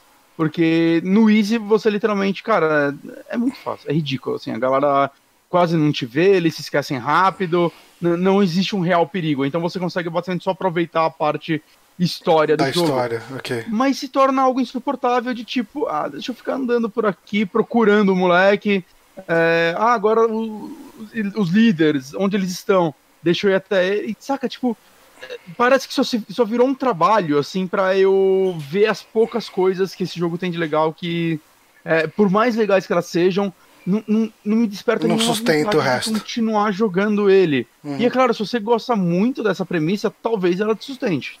Uhum. Pra mim, cara, eu não sei. Eu, eu ainda quero acabar o Moran. Eu quero acabar pelo menos o Moran. Ele... Consigo... Ele tá sendo publicado pela Devolver? Você pegou aqui pela Devolver ou não é. Não, não é pela Devolver. Eu peguei aqui no próprio Terminals. Ah, ok. ele é Publisher Fellow Traveler. Não conheço. Ok. Mas saca, é, a impressão que dá é que, tipo, o Richard III aí, ele passou muito tempo é, escrevendo esse mundo, né? E. E talvez até algumas coisinhas mecânicas que ele flerta com coisas legais. Tipo, ah, você pode, se você apontar uma arma pra uma pessoa desarmada, ela não vai correr, ela vai levantar os braços, saca? E aí você pode paralisar ela. E, saca? Tem, tem, tem, alguma interação nesse mundo. Mas parece que aí. Talvez o fato dele. Eu não sei se ele fez o jogo inteiro sozinho, mas é tipo basicamente um jogo dele. E talvez faltou um orçamento ou mais tempo de desenvolvimento pro jogo chegar onde ele poderia chegar. Hum. E aí, de certa forma, é um jogo que, tipo, eu não fico tão triste assim com o jogo desde o We Happy Feel. tem também uma premissa fantástica, mas é um jogo chato de doer. Eu, eu acho que Feel é um jogo pior que esse, né? Eu acho que esse, por não ser mais simples, eu consegui, eu consigo me ver terminando uma vez pra pelo menos enxergar alguma coisa, né? Enquanto o Feel não consegui. Você não chegou a fazer, fechar nenhuma run? Não, porque eu recomecei depois no Easy e aí eu, eu cheguei a encontrar meu sobrinho, aí ele me pediu para fazer mais coisas, eu fui fazendo, aí eu, ah, eu cansei, depois eu volto. Ok. E aí eu não voltei, porque isso daí já era tipo sexta-feira, se pá. Uhum. Mas, cara, é meio que isso, assim, eu não sei o quanto mais eu consigo desenvolver sobre isso. Eu, esse jogo me deixou muito afim de ver aquele documentário, o Red White Country, falando que uhum. eu não sei se é esse exatamente. Tem alguma coisa com esse nome lá, mas eu acho que esse é o documentário sim. Porque parece ser muito bom. Deixa eu conferir aqui. Country. Oh, Netflix. Travou. Não sei. Hum. Por aí, gente. Eu fiquei muito afim de ver mais sobre isso. Mas o jogo em si, eu não consigo recomendar para ninguém, assim, infelizmente. Hum, né? Eu, é triste. Novamente, se a mecânica dele. Se, se, se, o mundo dele te interessa mais do que a mecânica é, possa te desagradar, talvez você consiga jogar. Ele tem algumas coisas legais, tipo, como eu falei, a personalidade do, da galera lá muda, né? O tipo de igreja que você tá invadindo. Hum. E quando você vai, vai, mesmo se você morrer, ele te dá a opção ah, rejogar daquela forma que tava, para você ver aquele negócio. Ou, não, me entregue algo novo. Aí ele vai, tipo, randomizar de novo outro tipo de cenário para você.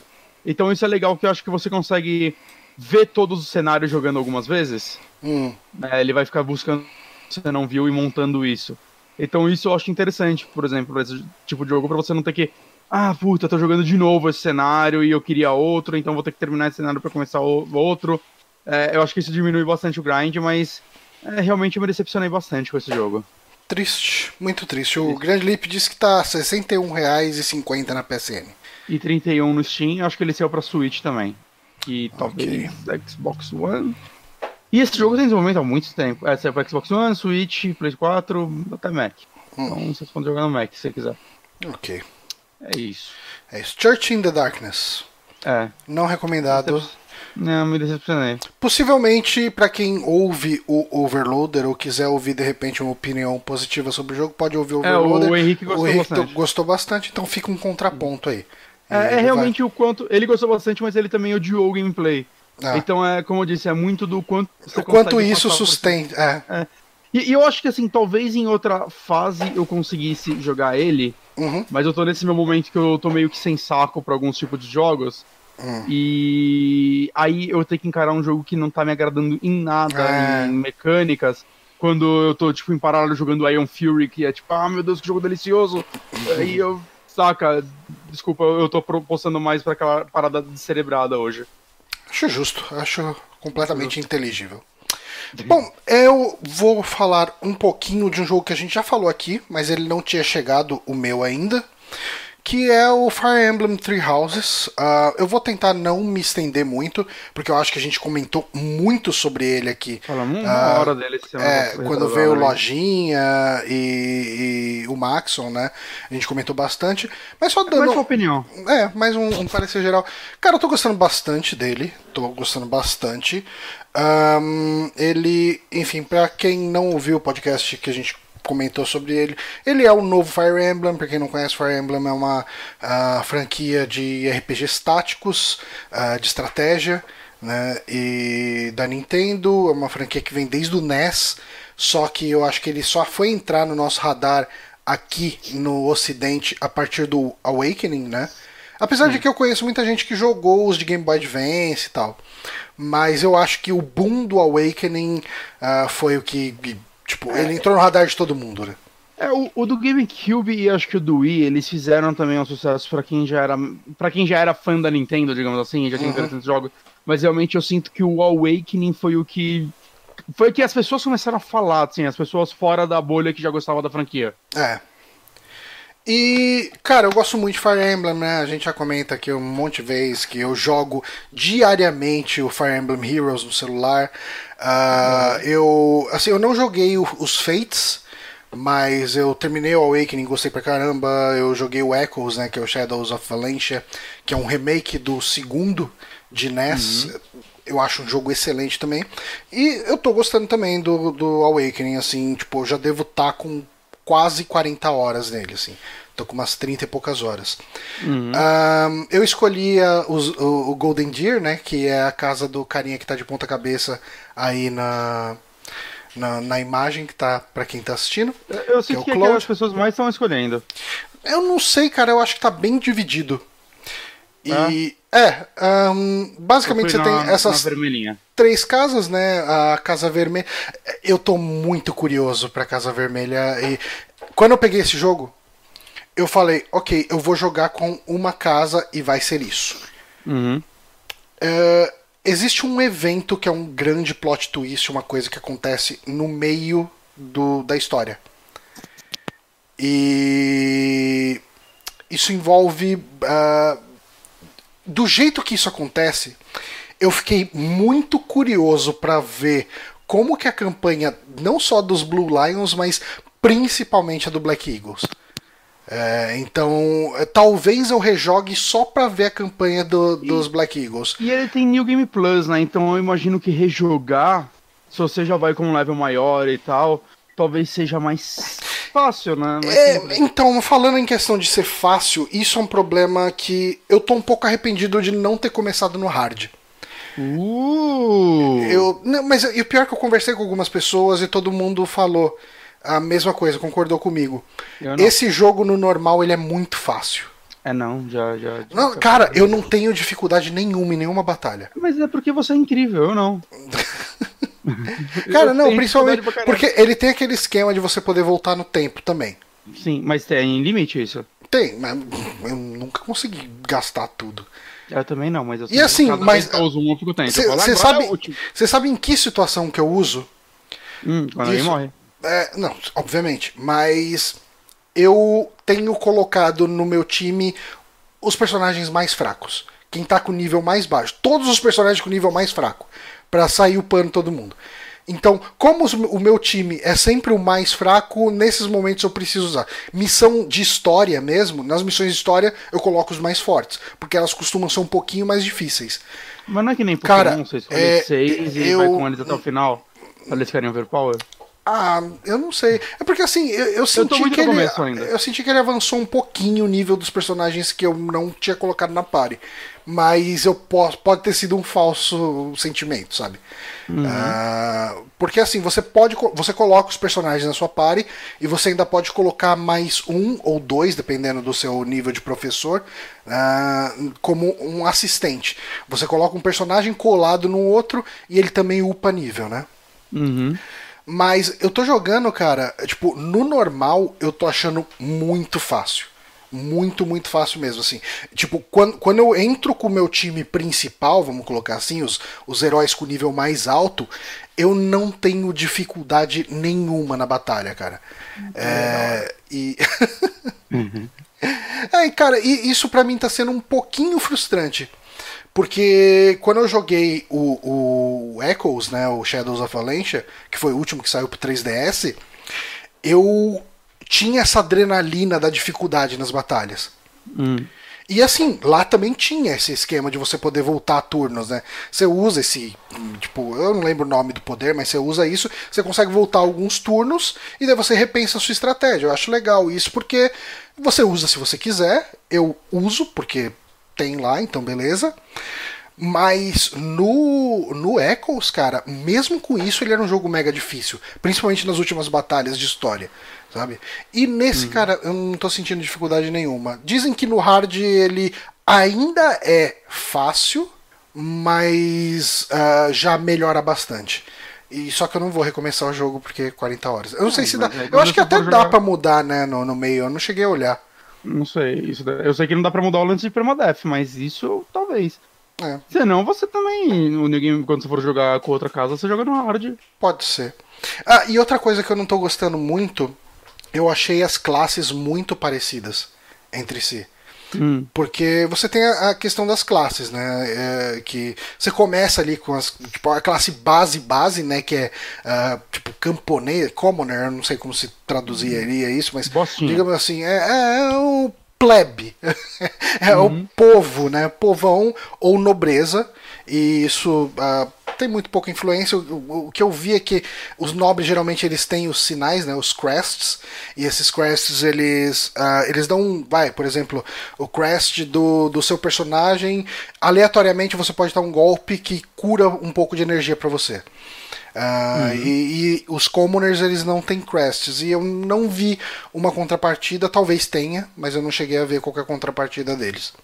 Entendi. Uh, mas o que eu estava falando a dificuldade. Ah, as classes muito iguais. É, cara, basicamente o que as classes fazem é, é, Parece que lá pelo final você vai ter umas habilidades únicas que mudam bastante as coisas. Mas é, você tem tiers das classes, né? Você tem é, iniciante, intermediário, avançado e master. E, uhum. Só que nessas do iniciante até o, o avançado Cara, o que muda é, ó, essa classe aqui dá um bônus de mais 2 em machados. Ah, essa outra classe dá mais 3 em lanças. Sabe? Tipo, essa aqui. Eu achei muito. É, muito genérico, sabe? O que muda é. Você vai ter, sabe, umas 3, 4 classes que usam machado. A diferença é que uma vai dar um bônus de mais 2 e vai dar um bônus de mais 2 também em combate corpo a corpo, a outra lá classe permite que você usa espada e, e, arco, e uma classe permite que você usa arco só, só que você tem mais alcance, sabe? Uhum. É, é, tudo muito derivativo. É, eu senti muito pouca diferença. Mas assim, cara, tipo, eu. Uh... A história, o que você tá achando da. Cara, a história eu tô gostando. Eu tô achando bem legal e, e assim, isso é um, um, um ligeiro spoiler. Uh, é, é, um spoiler, não dá pra falar que não é, mas é uma coisa que eu vi muita gente comentando mesmo antes do jogo sair. Tipo, era uma coisa que era sabida, uh, eu acho que foi dito em alguma direct, que em determinado hum. momento existe um time skip de 5 anos. E é, quando eu isso hoje, quando você me deu esse spoiler.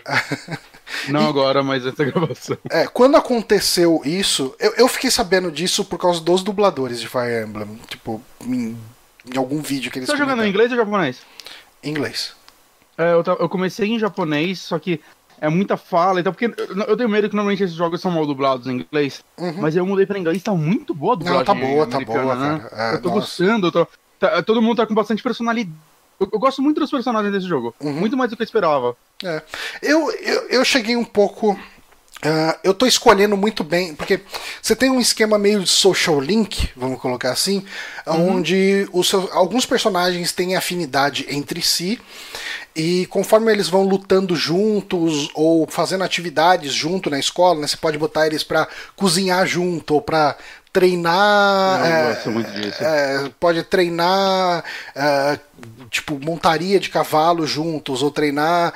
Uh, sabe, você pode colocar personagens para fazer atividades juntos, e isso faz aumentar. A, a, afinidade deles, e conforme vai aumentando esses níveis de afinidade, você vai ver umas historinhas deles conversando entre si. Uhum. Eu tô escolhendo muito a dedo as histórias que eu vou olhar. Porque é, é muita história e algumas são só chatas de ver. Algumas hum. são legais. Mas, cara, tipo, eu tô com os Golden Deer, né? Daí tem uma menina lá que é uma maga. E ela ela é mais nova do que o restante da, da, da, turma. E ela, tipo, ela tem medo de ser chamada de criança ou de ser considerada criança pelos outros. Cara, hum. todas as historinhas dela é a mesma coisa. Ah, não, você não pode me olhar fazendo isso porque você vai achar que eu sou criança. Não, eu não sou criança. Ah, eu não sou criança. E assim, você tem hum. sete personagens mais você, né? Então você vai, vai, somando tudo isso, as combinações, você vai ter uh, no mínimo sete combinações de personagens que conversam com ela, né? Você e mais os outros seis alunos da casa. Uhum. Cara, todas as conversas, o mesmo papinho de ah, você vai achar que eu sou nova, você vai achar que eu sou criança. Você... Cara, chegou uma hora que eu falei, tá, eu entendi. Então eu prestava atenção tá. só na história dela comigo, né, com o, o professor, uhum. né, e os outros eu tava, eu começava a ver, vi umas duas frases, vi, via que já tava nessa linha, eu falava, foda-se, skip, dava tá. start e pulava a história. É, eu tô acompanhando as histórias que são do professor com os alunos. As histórias entre alunos, eu tenho que gostar dos dois alunos para acompanhar. Porque entendi, senão fica entendi. só uma chatice ver, ver eles é. conversando. É que eu, eu, tenho bastante alunos da, da minha escola que eu tô gostando, assim, né? Mas. Uhum. Uns mais do que outros, né? Mas eu tô. É que eu ainda tô, tipo, eu tô com umas 8 horas de jogo, porque eu dei um pause nele pra. É... Ai, cara, vou espirrar. Eu não vou mais espirrar. Nossa, que dizer. Nossa. pra terminar o Pokémon Let's Go Pikachu. Eu não uhum. tinha terminado ainda. E aí eu rushei ele essa última semana. E porque, né, eu queria. Não queria que saísse o Sword Shield antes de eu terminar esse. E eu, aí eu fico com dois Pokémon inacabados e isso é terrível. Uhum. Né, então eu tô com umas 8 horas, mas até onde eu joguei eu tô gostando muito, assim, tipo. Ah, eu, eu, às vezes eu acho que eu gosto mais de ficar andando pela escola do que do combate. Hum. Então, você sabe, eu, eu, vou te dar uma dica do combate. Eu sei que você é contra isso, mas eu, assim, eu joguei durante umas 20 horas com as animações todas ligadas e tal, tudo. Eu desliguei as animações e coloquei velocidade rápida no combate. O meu combate tá durando tipo 20, 25 minutos. É, eu não O que sei, pra esse é, jogo. Talvez. É, é, cara, reduz muito o tempo do combate. Tipo, É, fica. é que eu não fiz nenhum combate muito longo ainda, então. É, então, é que eu já tava há 20 horas no jogo, né? É, então. E- é que as e assim, animações são tão curtinhas. É, elas são curtinhas, mas você ganha. Você perde muito tempo no volume delas. Ah, sim. É, eu não sei. Dá pra aumentar só a velocidade delas, não dá? Dá pra aumentar a velocidade, dá pra você colocar pra aparecer a animação só quando você ataca, ou tipo, ocultar a animação, porque tem alguns momentos que você vai ter dois times inimigos junto. E daí você pode ocultar a animação quando esses dois inimigos estão se enfrentando, sabe? Você pode Entendi. cortar essas coisas, já ajuda. Eu cortei completamente as animações, que é o jeito que eu costumo jogar Fire Emblem, desde o Awakening. Assim, é, eu começo o jogo vendo as animações, eu vejo as animações e falo, puta, que legal, que bonito, que bem feito. Vi durante umas 6 horas, 10 horas, sei lá, eu vi por muito tempo as animações. Ok, eu já sei como são as animações. Então, agora eu vou focar só na parte estratégica, porque tem outros jogos que eu quero jogar e eu quero. ah, ah, eu quero perder um pouco menos de tempo nesse jogo, eu quero acompanhar a história, tudo, mas eu não preciso ver a animação Ah, de sim, sim. espadada de todo o personagem o tempo inteiro. Uhum. Mas, cara, eu é- acho que vai muito de gosto também isso. é, o- é- é questão de. Eu acho que é muito mais de tempo do que de gosto. Pode ser também, pode ser. Porque eu quero Talvez jogar eu outras coisas. Eu, não- eu não vou falar que eu não vou fazer isso, eu só tô, tipo, Uhum. neste momento. Ah, não, você tá bem no começo e. Ah. É. É que pra mim já deu, né? Uhum. Ah, eu não. O, o Awaken mesmo, eu deixei elas ativadas, eu joguei inteiro. Só que, tipo, tirando quando alguma luta que eu via, ah, vou enfrentar esse personagem, esse general, Uhum. era tudo velocidade máxima, assim. Ah, sim. Mas e o eu- ainda tinha pausinha pra loading, né? Esse aqui não, esse aqui é, tipo, muito instantânea, então. Ah, isso sim. daí eu gosto. Uhum. Só dá um zoom e zoom out, assim, eu gosto muito disso. Uhum. Mas enfim, gente, ah, essa é a minha opinião geral. Acho que até me estendi mais do que eu gostaria. Mas eu tô gostando bastante do jogo, vou jogar até o final. E existe uma chance de eu fazer a campanha dos Black Eagles e depois ler como que é a campanha. Você acha que esse jogo possa estar no seu top, 3, top 5 do ano? É possível, porque eu joguei muito pouca coisa esse ano. porque, assim, semana que vem sai o Telling Lies, né? É de semana que vem já? É sexta-feira que vem, se eu me Eu, engano. eu tô botando no mudo que eu vou ter que assolar o nariz, que eu não tô conseguindo respirar. Ah, ok. Mas o Telling Então, Lies é um jogo que eu tô muito afim de pegar. Ele é o, o próximo jogo do Sam Barlow de Her Story. Ele parece estar muito legal. E eu tô muito afim de pegar ele. Eu acho que esse tem bastante potencial para entrar num top 5 do ano. Mas. ah, mas eu, eu acho que Fire Emblem deve ficar no meu top 5 no final. Esse ano meu top 5 já tem 10 jogos, cara, vai tá foda. E tem Doom. Tem Eu Doom tô- esse ano, hein? Cara, eu acho que Iron Fury vai estar no meu top 5. Não. Eu tô amando esse jogo. É, é tanto jogo pro top 5, cara. Tem Resident Evil, Devil May Cry.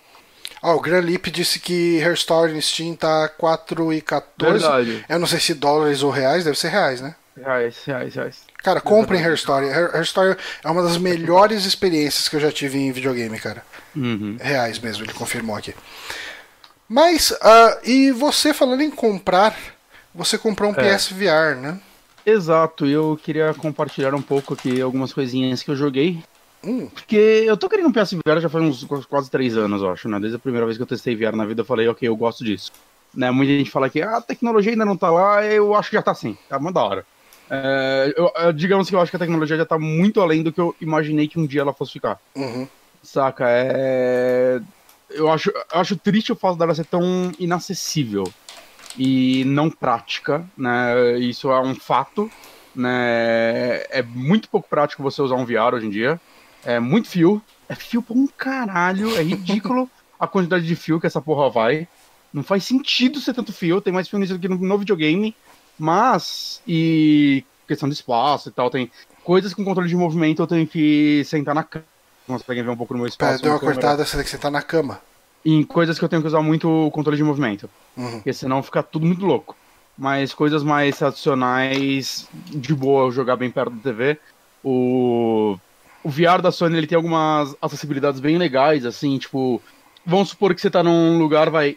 Você fica meio torto pra TV. Qualquer lugar que você virar sua cabeça, você segurar o start, ele vai recentralizar a imagem para você. Ah, legal. Isso é muito útil, saca? Então, para quem tem pouco espaço que nem eu, isso daí é quase essencial, né? E e bom, eu tô com ele há um pouco mais de uma semana e eu realmente acho que eu sou apaixonado por VR, assim, é uma das minhas tecnologias favoritas.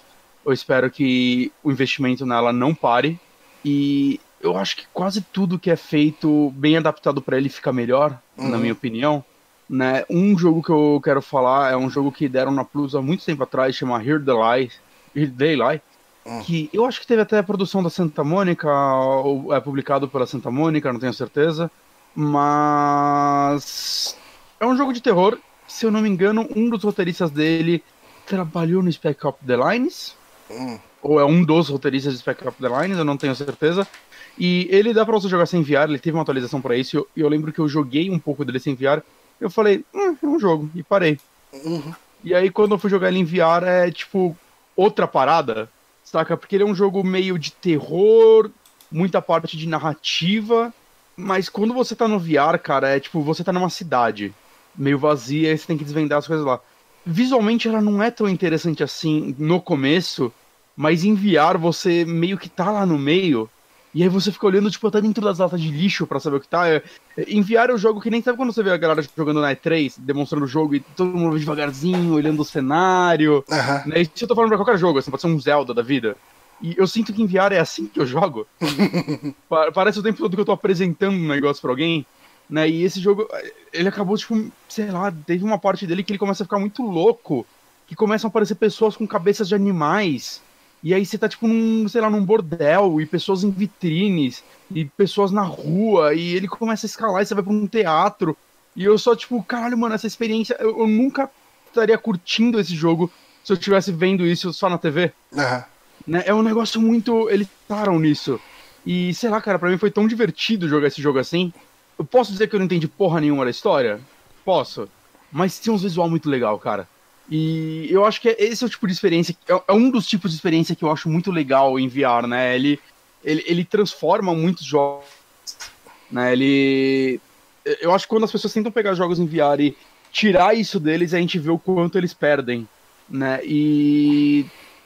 E, é, tipo, o PlayStation VR já tá com uma variedade legal de jogos, né? Eu já joguei bastante. Eu terminei dois jogos por enquanto, né? Esse e o Transference, que é um jogo da Ubisoft que você deve lembrar que eles apresentaram na E3, o Elijah Wood apresenta esse jogo, que acho que ele é hum. produtor dele. Sim.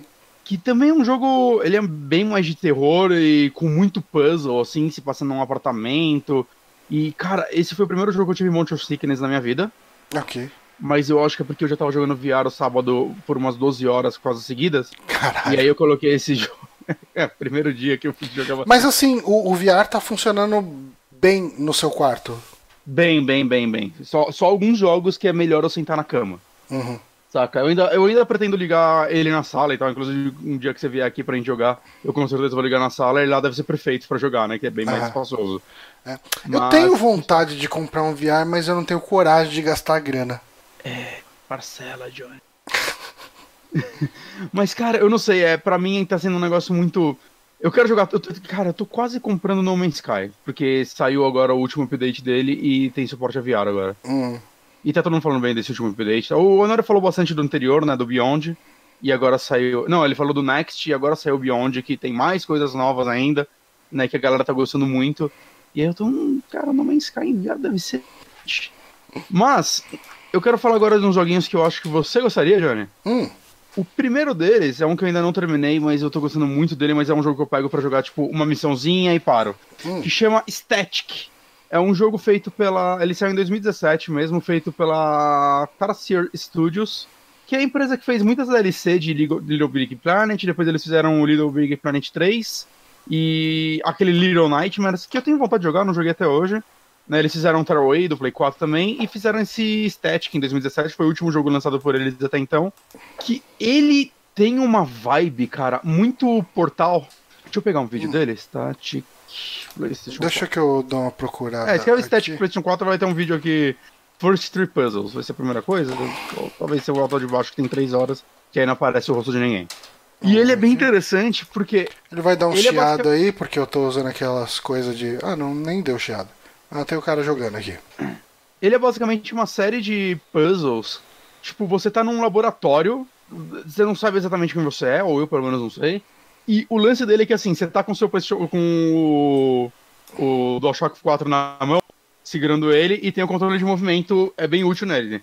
Hum. E o seu personagem, ele tá sentado numa cadeira, com uma mão dentro de uma caixa, meio que na posição que você tá no controle. Tá. E basicamente o que você tem que fazer é ficar rodando essa caixa, olhando em volta dela, e cada botão do controle mexer em alguma coisa dentro dessa caixa. E dentro disso você tem que solucionar, tipo, descobrir ou como você abre essa caixa, ou como você faz as coisas, você tem que ir olhando o cenário e descobrir como solucionar esse puzzle. E eles são muito diversos, assim, saca? Tipo, Hum. o tipo de caixa tem um. O segundo puzzle que eu fiz, a caixa é basicamente um telefone. Ok. Tipo, tem um disco de telefone, na lateral tem uns canos e sei lá o que lá. E ele não te explica nada, ele te bota lá e ó, vai apertando os botões, descobre como o que cada um faz. Eu tô vendo aqui que tem tipo uns painéis. Esses painéis vão acontecendo coisas com ele conforme você mexe no controle. Vai, por exemplo, Sim, se eu rodar o analógico, a barrinha vai aumentando. Sim, sim. Ok. Nesse daí, tem um outro, por exemplo, que a caixa era tipo uns símbolos. E aí, tipo, você tinha que solucionar eles, vai, basicamente. E aí eu, caralho, mano, mas como eu vou achar a solução? Aí eu comecei a olhar pelo cenário e eu vi que, tipo, dando um spoiler, tinha uma seta verde apontando pra uma planta. Hum. E os símbolos que eu podia mudar tinham uma planta. Eu, ok. Aí eu fui procurando pelo cenário e fui achando outras coisas indicando, tipo, um café. Aí Hum. ah, tá. Aqui é o símbolo do café nessa cor. Ok. E essa era um dos puzzles da caixa. Então, assim, às vezes você tem que olhar pelo cenário inteiro e tentar descobrir coisas nele. Caralho, que Tem loucura. puzzles. É, então, ele não é um jogo muito longo, pelo que eu vi e tal. Mas, cara, os puzzles são muito divertidos. Tem aquele tipo puzzle que você se sente muito inteligente quando você soluciona ele. E tem uns que, tipo, teve um que eu fiquei muito tempo quebrando a cabeça. Saca? Alguns você fica muito tempo quebrando a cabeça pra saber como- qual função você vai tirar disso, como você vai fazer ele. Né? E. É, é um jogo que funcionaria sem VR, que o VR acrescenta ele pelo fato de você estar nesse cenário e você ficar olhando pra ele. Uhum. Saca? Que sem o VR ele ia ter que usar o controle de movimento de qualquer forma pra você ficar rodando a caixa, ou ele ia ser um jogo muito. Ah, não sei, muito truncado. Hum. Né? Muito. Talvez. Tipo aquele. Será que ele pra- controla a câmera sozinho? Hum, Sem Então, mas é que às VR? vezes você tem que olhar uma coisa atrás de você. Ah, ele, ok. ele não, você não tá pra jogar ele sem VR, ele é exclusivo do VR. Ah, Ele é ok. exclusivo do PlayStation 4, se não me engano, inclusive. Né, ele não, não tem a função comum, mas eu tô falando. É, não, faz É tipo sentido. Faz que- sentido esse jogo precisar de VR. É importante. É, então ele aproveita bem a experiência pra entregar puzzles legais. E, e eu, tipo, olhando a história assim do PlayStation, ele tem muito jogo de puzzle, assim, tem uns jogos que realmente parecem portal, assim, de você Uhum. é a primeira pessoa andando pelo cenário, solucionando ele. Que, cara, é, são experiências que eu ainda quero ter. Que, né, eu tô, eu tô tentando não comprar muito jogo, porque deixa eu terminar os que eu tenho antes de ir pros próximos, né? Eu peguei recentemente o Resident Evil 7 também, e eu não conseguiria jogar esse jogo em VR se eu não tivesse já terminado ele. Ok. É um negócio ridículo. Eu, eu morri na Mia, no primeiro encontro com a Mia, eu nem sabia que ela ia morrer lá. Ela tava só serra elétrica no meu peito, caralho. Mas Resident Evil VR realmente é um negócio. Eu encontrei tanto detalhe no cenário que eu não sabia que existia, saca? Mesmo Uhum. já tendo terminado ele, assim, detalhezinhos de coisas no canto. E ah, eu sinto que a primeira hora do Resident Evil 7 foi completamente pensada em VR, né? É a parte que eles mais jogam coisa na sua cara Ah, sim. né? Mas ah, depois ele vai ficando um jogo mais Resident Evil mesmo, mas a experiência dele em VR realmente é muito melhor. Ao mesmo tempo que ele é um jogo que, tipo, tem esse lance. O VR joga a resolução lá pra baixo. E o Resident Evil 7, quando você entra na casa, fica mais de boa. Ele Hum. usa a resolução dinâmica, porque o VR tem o lance que os jogos têm que rodar 60 frames o tempo todo. Ok. Porque senão vai te dar um monte de Eu vou segundos do te dar caralho. motion sickness. Então usam muito resolução dinâmica. E a primeira parte do Resident Evil 7, que você tá fora da casa e tá de dia, e é um cenário um pouco mais, sabe, colorido. Aberto, né? Com bastante coisa. Mano, Miopia Simulator.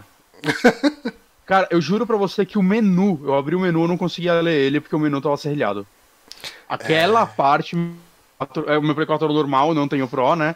Ele não tava aguentando, não. O que, eu- o que é legal, assim, tipo, pra quem tem o Pro já melhora. E a Sony já falou, né, que esse óculos VR vai funcionar ainda no PlayStation 5. Então, eu imagino que no PlayStation 5 a gente vai conseguir jogar com uma resolução melhorzinha e tal, né? Uhum. pelo menos 720p, mais, mais frequente, já melhoraria, né, mas... Outro jogo que eu joguei, um jogo que eu tô me divertindo muito, que eu reassinei a Plus pra jogar, só por causa dele que estão dando esse mês, é o Wipeout. Hum. É um jogo que eu joguei muito no PlayStation Caralho, o 3. Wipeout é um jogo rápido pra caralho. Só que o fato de você estar dentro de uma nave, pra mim, é mais tranquilo. Não dá um... se eu tivesse correndo naquela velocidade é estranho. Eu testei o jogo de graça do Homem-Aranha e meu amigo, quando você pulou do prédio, ô caralho! É muito estranho. Porque hum. você não tem nada, sabe? No iPad você tá numa nave, você olha pro lado, você vê os painéis né? dela. Né? E esse é aquele Wipeout Collection que vem o, um remake do, do Play 2 e acho que o remaster do Play 3 e a expansão dele, que é o Fury. Eu joguei muito do Play 3, foi um dos primeiros jogos que eu comprei na PSN. Né? Um dos primeiros, acho que eu comprei talvez com o primeiro dinheiro que eu coloquei dentro dela. E, cara, ele enviar é muito legal. Saca? E eu pensei que eu ia vomitar jogando, mas não, é mais tranquilo do que eu esperava. Peraí, sobre. Ah, tá. Se for dúvida, comprar em inglês. Ok, é outro assunto. Uhum. E, mas agora, os dois melhores jogos para mim até então, né? Um deles é o Moss. É um jogo, o meu VR já veio com o Moss e o Astrobot, vale falar, né? Eu peguei esse bundle. E o Moss é aquele jogo do ratinho. Hum. Que, e eu tinha muita curiosidade para ele, cara. E ele é feito por uma empresa chamada Polyarch, que eu acho que é o primeiro jogo deles nessa empresa, mas ela é feita por uma galera bem, tipo, veterana, assim, tem gente que trabalhou em Red Dead, Destiny, Dragon Age, Halo, saca? Então é, tipo, fundada por diversas pessoas, são umas, acho que 19 pessoas, pelo que eu vi no, no site deles, né, todos já da indústria que fundaram essa empresa para criar talvez coisas menores, e Moss foi o primeiro jogo deles, e Cara, esse é um jogo que eu também acho que você ia gostar muito, Johnny. Que ele tem um, ele tem um ritmo muito legal, assim. Ele é um jogo de muito mais de exploração, né? Ele é um jogo em terceira pessoa. Né? Ele acho que é um dos jogos que mostra que muita gente usa ele e o Astrobot como VR não precisa ser tudo em primeira pessoa. E talvez por esses serem os dois jogos que eu mais tenha gostado em VR, é, mostra que talvez é, talvez seja até melhor vocês tentarem essas outras experiências, né? Uhum. O, o Moss, cara, ele tem muito um lance tipo de conto de fada, assim, você é biblioteca lendo um livro sobre essa história, sobre essa narrativa. É legal que a cada capítulo você volta para essa biblioteca e você vai vendo, tipo, ficando de noite e tal. E a história é tipo uma história medieval, digamos assim, sobre esse ratinho, que é o Moss. E você é, tá assistindo, você. Mecanicamente, você basicamente é a câmera do jogo. Mas a narrativa você é tipo uma entidade que tá acompanhando ele. Hum. Né? Ele tá na busca, tipo, ele quer aventura. Ela, na verdade, né? A Quill é uma ratinha. E você vê que ela tem um negócio muito Senhor dos Anéis, assim, de ser alguém que vive num lugar tranquilo, que quer uma aventura. E um dia você acha um artefato, você leva para casa e seu tio que mora com você pega e sai com ele. E aí chega uma, uma voz e fala pra ela: Ó, deu ruim com seu tio, aí você, é melhor você ir atrás dele. Né? Não é assim que ela fala, é um negócio muito mais poéticozinho e tal. Ok. E, cara, é, é eu, quando falavam, tipo, tanto desse jogo quanto do Astrobot, antes de você basicamente ser a câmera do jogo, eu falava, mano, mas isso não, não, parece bom. Saca? Parece só que você tá limitando a visão do jogador, mas todo o level design do jogo é meio pensado para isso, né? Hum. Ele tem cenários. Esse daí trabalha com áreas estáticas, né? Então ele te coloca sempre em posições interessantes para você ter visão do cenário e muitas vezes você achar segredos nele, né? Ele tem muitos colecionáveis e tal. Então você ficar olhando assim para os cantos do cenário. Mas você, no final das contas, você controla a ratinha ou não? Sim, você controla a ratinha com direcional normal, como se fosse um jogo de exploração, plataforma, aventura, né? Ela tem golpe e tudo mais. Só que você também controla essa bolinha que você tá vendo no vídeo, nessa parte ela tá só virando as páginas. Só que ela é onde tá o seu controle, né? A parte de movimento. Uhum. E você usa ela, às vezes, para puxar objetos pra ratinha. Okay. Passar. Ou você pode segurar um inimigo para ela bater saca? Facilitando um pouco os combates e coisas do tipo. E, cara, eu tô achando esse jogo tão gostoso de jogar, saca? Ele é, é um jogo de exploração muito bom, assim, de você ficar muito tempo num cenário procurando todos os segredos dele e tal. E ele teve recentemente uma DLC gratuita que eu comecei a jogar ela sem saber, porque eu achei uma área, que um, tipo um portal que me levou para um mundo diferente. Eu, nossa, que legal essa área secreta e tal. Aí eu descobri que ela é, faz parte da DLC. Diversos momentos durante o jogo você vai voltando pra ela. Ah. Né? E é muito legal que esse mundo você chega, quem te passa as missões é tipo um, um sapão gigante com uma capinha de mago. E, cara, essas partes de VR é muito legal, porque a posição que ele coloca, assim, você vê. Explicar, saca? A parte 3D do jogo, do, do VR, assim, como você vê esse sapo e como você interage com ele queria todo um, um, negócio de você se sentir dentro daquele cenário. É meio clichê se falar isso, se sente dentro do jogo. Mas realmente você sente como se você estivesse observando aquela história de dentro dela. Saca? E. Nossa, eu tô achando esse jogo uma delícia assim de jogar. Uhum. É, ele é bem curtinho, pelo que eu vi, ele deve ter umas quatro horinhas e tal. E... Ah, bem de boa. E tem, não, e tem até, tipo, tem um troféu dele, eu, eu pretendo platinar ele, Astrobot, pelo, pelo menos. Uhum. E porque eu quero tentar aproveitar ao máximo os jogos que eu realmente amei esses dois jogos. Nossa, ver gameplay de jogo de VR é muito ruim, né? Porque você pega toda a tremida da, do pescoço e, e da pessoa. Uma, você tinha que ter dado uma adiantada aí, que você tá só olhando. A gente já tá vendo gameplay do livro. É, vamos passar aqui. Nossa, livro. Eu passei, tipo, pro meio do vídeo e ainda tá livro. Caralho. Agora entrou um chiado aí. Aí agora tá. não pode. Mas é. E é muito jogo constrói, porque você é um ratinho, mas você vê que existe o um mundo real, porque você tá andando no cenário e você encontra um capacete de um humano jogado no chão. Ou hum. espadas, um machado no canto gigante, assim, e você passa por dentro deles e coisa do tipo. Então, existe o um mundo e é como se você fossem pequenas criaturas dentro, né, uma civilização dentro dele. Tem uma parte muito legal que é, é tipo, acho que um, um capítulo um pouquinho avançado, que ela acorda num, tipo, num, numas dunas. Hum. E, e, ela tá num lugar um pouco mais alto, assim, nivelado com sua cabeça, saca? E você começa a olhar em volta, você vê várias, tipo, deserto e várias estátuas caídas muito próximas de você, assim. E ela lá no meio disso tudo, saca? Parece, parece que você tá enterrado na, orelha, na areia olhando ela. Saca? Eles criam. A direção de arte desse jogo é muito bonita, cara. É, é muito legal, assim, o, o, trabalho que eles fazem, né? E, se, você, se você é que nem eu que gosta de observando o cenário, você, você vai olhar para cima e você vai ver um céu estrelado no meio desse jogo, saca? Tipo, são coisinhas que não fazem diferença, assim, para o gameplay. Mas eu acho que faz toda a diferença para o clima que o jogo quer te passar. É, faz, faz diferença na parte da imersão, né? Exato. Sem contar coisinhas do tipo. Às vezes você faz um puzzle ou soluciona um negócio, ela vira ela faz um hi-fi pra você, você pode ir lá e bater na mão dela e você Saca? É, é, é, detalhezinhos assim que criam um carisma muito grande para esse jogo, né? Ele foi muito elogiado e tal. Eu não sei como são as vendas desses jogos, pra ser honesto, né? Porque já não basta ser exclusivo de um videogame, é exclusivo de um periférico de um videogame. É. Mas, mas eu sinto que a Sony ela não, não tá abandonando essas experiências, né? Ela tá financiando isso e talvez esteja dando certo para ela. Eu lembro que ela tinha falado que o óculos vendeu abaixo do esperado, mas isso não ia fazer ela abandonar ele. E eu espero realmente que não. Porque a Sony ela também não é muito de abandonar esse tipo de coisa, né? Ela abandonou o Move, mas é porque o Move por si só não era uma boa ideia. Por mais que a tecnologia dele foi, entrou pro controle do Play 4 e agora ela achou uma utilidade nova pro Move que foi o VR. Uhum. Mas você vê que a Sony é uma empresa que, né, ela tá aí investindo. Investiu tanto na Quantic Dream, investiu tanto em empresas que as pessoas não vê. Ela investiu em NEC 2, saca? A Sony faz essas coisas, louca. E então eu espero que ela continue investindo em VR, porque eu acho que é uma tecnologia que só tem que crescer. Mas só pra fechar, o outro jogo que eu tô jogando, e esse é disparado o melhor jogo em VR que eu joguei na minha vida, é o Astrobot. E esse jogo é meio absurdo, assim, o com ele é ele é um jogo de plataforma lá Mario. Ele é feito pela SEE Japan Studios, Japan, porque eu falei Japan, sei lá. Que, bom, é, é, é aquela empresa da, que tá na Sony, ela tá aí há muito tempo, né, uma first party da Sony que ela é a empresa que trabalha. Duas coisas que ela faz é. Um é botar utilidade nos periféricos da Sony, então ela é a empresa que fez Apescape, por exemplo, né, que basicamente é o jogo feito para mostrar oh, o, o, o, analógico do Play 1 era inútil. Ela fez NEC, é, que não sei, ela fez NEC, né, porque era um jogo para vender a tecnologia do Play 4. Né? Ela trabalha muito em coisas paralelas, tipo ela dá suporte a coisa da From, né? Acho que ela, ela teve participação em alguma coisa do Bloodborne, no Deraciné também. E essa empresa. É, e em paralelo, ela é a empresa que também faz Siren. E eu queria. Eu queria muito um Siren novo, eu gostava de Siren. E um Siren VR ia ser terrível.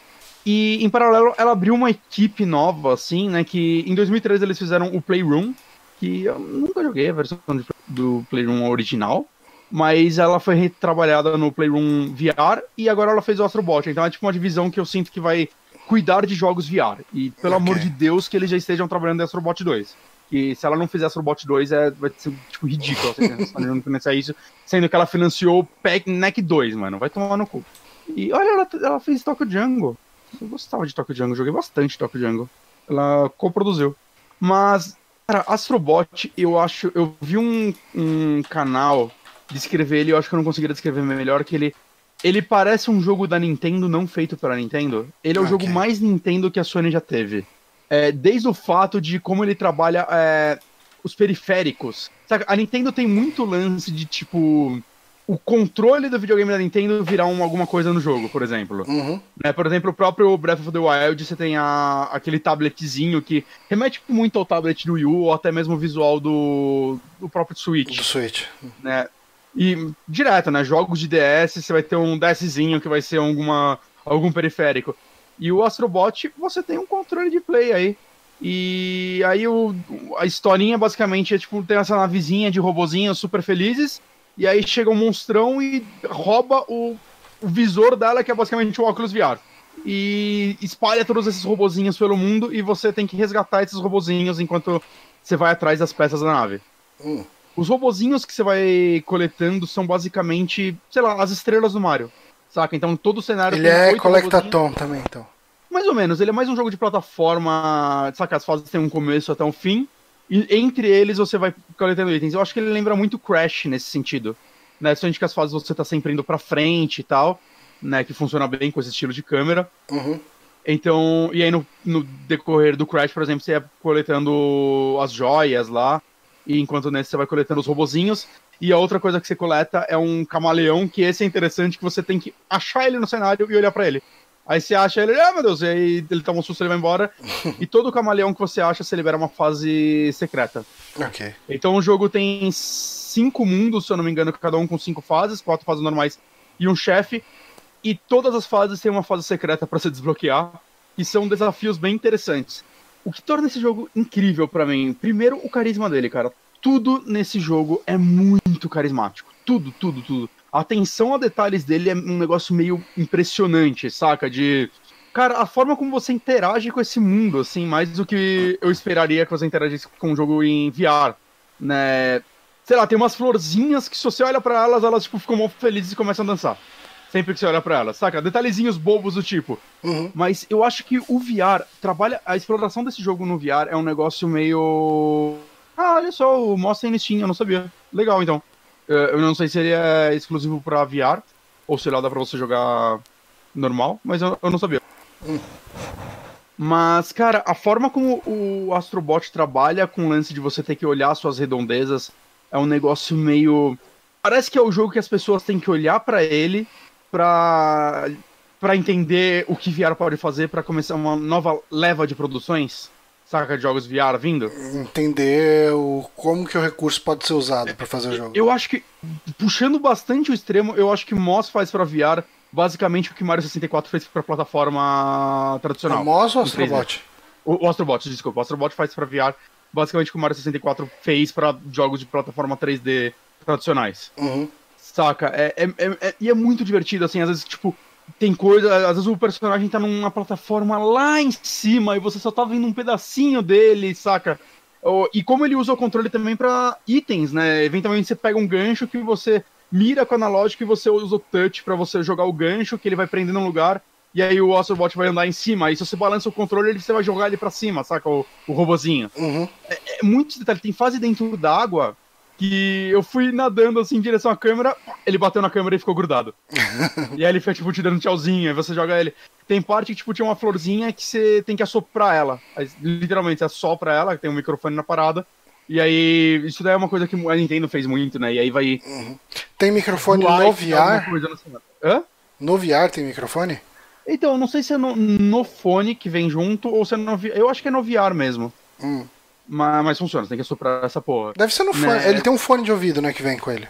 Vem, vem um fone de ouvido com ele, mas você pode colocar qualquer fone lá, então por isso que eu acho que não tá no fone hum. o microfone. É, e tem muita coisa, tipo, o, é, a, o fato de você ser a câmera não quer dizer que você não é nada, né? Você é, na verdade, um robô. Direto parece, sei lá, um. Um. Como chama? Tipo, como se estivesse te filmando e você vê o reflexo lá, e você se olha e você consegue se ver, e onde você mexe a cabeça você vai estar lá. É tipo um robozinho que tá seguindo o Astrobot e ajudando ele, controlando esse controle. Saca? E isso é bem legal, porque tem inimigo que vai cuspir coisa em você e você vai prejudicar sua visão. Hum. Ou coisas tipo. Tem uma bola de ferro que tá indo de um lado pro outro, e se ela bater no Astrobot, você vai morrer. Mas se você vai passando, você ficar com a câmera num lugar específico, ela vai bater na câmera e vai ficar rachada. Como se ela tivesse acertado. Ah, sim. E aí vai ficar a câmera rachada por um tempo. Ou tem coisas que você tem que literalmente dar uma cabeçada nelas para abrir uma passagem. E, cara, tudo isso, tipo, eu sei que parece gimmick, mas é um negócio feito pra, para tornar o jogo tão rico e divertido, sabe? Como eu falei, tudo nele é tão carismático e detalhado Até a Ana jogou ele, ficou um tempo jogando Uhum. ano passado ele. Veio um amigo meu em casa ontem também, eu já botei esse jogo pra ele, ele ficou apaixonado, saca? E as fases são muito, muito é, diferentes e criativas, saca? De uma pra outra. Desde temática, né? Cada fase tem um tema e não é por mundo, não, né? Eu até pensei, ah, cada mundo, ah, esse aqui vai ser o mundo do deserto. Não. Esse mundo tem cinco fases do deserto, uma vai ser a fase da água, foda-se, saca? Tem- tem- provavelmente a fase de carrinho mais divertida que eu joguei na minha vida. Aquelas de kart tipo de Donkey Kong. Sim. Só que, cara, é muito, muito, muito divertida essa fase. Saca? Eu espero que tenha mais. O jogo eu tô no terceiro mundo, vale falar, eu fiz os dois primeiros. As lutas com chefes são muito legais também. Né? É um negócio bem Mario, assim, né? De você tentar achar o padrão e ponto fraco dele e atingir um número X de vezes. Então, assim, é. Se você tem um PS VR, eu acho que esse jogo é literalmente um jogo obrigatório. Eu acho que é um jogo que basicamente faz valer o VR, assim, ó. Não que só tenha ele, né? Você vai acabar jogando Resident Evil 7, o Moz, né? Tem muitos joguinhos legais. Mas se fosse pra eu apontar um jogo que eu falo, tipo, pega um VR pra jogar esse jogo, seria Astrobot, assim, é um jogo que. É- sabe, eu tô na. Platform na- Sale. ter- Hã? É o cara que vende a plataforma. É, eu tô no terceiro mundo dele, eu sei que são cinco, ainda tem as fases secretas pra fazer, né? Eu já fiz algumas, né? E eu vou voltar pra elas que eu quero fazer 100% nesse jogo. Ele tem coisas tipo, ele também tem um. Você vai pegando essas moedinhas e essas moedinhas servem pra você ir. Você tem tipo um mundo que todo robozinho que você resgata, você fica lá, eles vão ficar tipo numa estante, saca? Andando. E aí você anda com quatro, do quatro bots, ele vai, eles vão te seguindo e tal. E em cima tem vários caixinhas. E aí tem uma que você pega que é tipo uma, uma máquina de. É, é gotcha que fala, gacha? Gotcha. Gacha. Gacha. Que você usa essas moedinhas pra pegar esses itens. E esses itens, vai, você pegou um negócio da caixa vermelha, vai encher essa caixa vermelha. Tem um número X de coisas dentro. Quando você vai nessa caixa vermelha e mexe nela, vai mudar o cenário e vai ser um cenário que você vai ficar andando, que é quase um playground, assim, pro Astrobot brincar mesmo. Vai ter coisas pra você coletar lá, lá. Vai ter, sei lá, um escorregador, cara. Você vai lá, ele dá esse escorregador e é só, tipo, bonitinho. Saca? E você vai coletando essas moedas, você gasta elas nisso pra não ser inútil, né? Porque é um jogo que não tem vida. Então as moedas não serviriam pra nada se não tivesse nada pra você comprar. E eu acho legal que o que você compra é tipo. Ah, esses negocinhos que você vai populando um mundinho dentro desse jogo, saca? Que é um negócio que não precisava ter, mas que cria uma, uma vidinha, assim. Você vê literalmente todos os robôs que você resgata vão pra lá. E você vê eles paradinhos e eles começam a te seguir. É muito legal quando você cria uma trilha, sei lá, com 20 robôs e você faz um negócio muito específico, tipo, de ficar indo de trampolim em trampolim, e vai, tipo, aquela linha, assim, deles. E eu realmente perdi tempo brincando nisso, cara, porque, é, saca, como eu disse, é um negócio que não precisava ter, mas tá tudo lá pra dar uma certa vida pra esse jogo. E eu já tô triste, assim, que, tipo, quando ele acabar, eu não dois pra eu jogar na sequência. Eu espero muito que tenha um outro ou uma DLC, porque, é, cara, é um jogo incrível, assim, incrível, incrível. A gente precisa muito marcar de você vir aqui em casa pra você jogar ele, Johnny, aí você vai entender. Ah, um, dia, um dia eu passo aí. Faz tempo que eu não vou na sua dia. casa. Faz um tempo. Vamos marcar um hamburguinho aqui de novo. Hamburguinho é sempre bom. Uhum.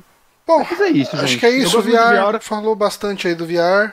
Muito provavelmente eu vou falar mais no futuro, né? Eu vou acabar pegando os É, jogos. outros jogos, conforme, conforme forem saindo e você É. for comprando. É, o PlayStation VR vem com motion control. Depende do bundle que você pega. O bundle que eu peguei não vem. Né? O bundle que eu vi que tinha ele vinha com aquele PlayStation Worlds que eu, ah, mano, eu não quero PlayStation Worlds. Saca? Então eu, eu- Tipo, esse aqui já vinha os dois jogos que eu mais queria. Uhum. Então, beleza. E assim, a maioria dos jogos que eu quero jogar, que me interessam mais, não usam o motion control. Ok. Né? Então. Pra mim foi de boa ficar esses tempos sem ele. Uhum. Ma- Mas, né, fica É, se você tem Eu te deixei com o meu. Move aí por um tempo, né? Uhum. E Sim. aí só precisa ver a questão da bateria, né? Que tá viciada, mas Tá, não, tá não deve ser, não deve ser difícil achar a bateria pra trocar É. e Então, no eBay é fácil, eu tô procurando no Brasil, porque eu não tô afim de importar a bateria, Uhum. saca? E talvez ela demorar pra caralho pra chegar. Mas no Brasil eu não tô achando, mas eu vou procurar melhor depois. É. É, mas daí você fica o tempo que for. Eu não devo comprar um PSVR tão cedo. Uhum, E daí ó, a gente negocia isso. tem pressa aí. Beleza.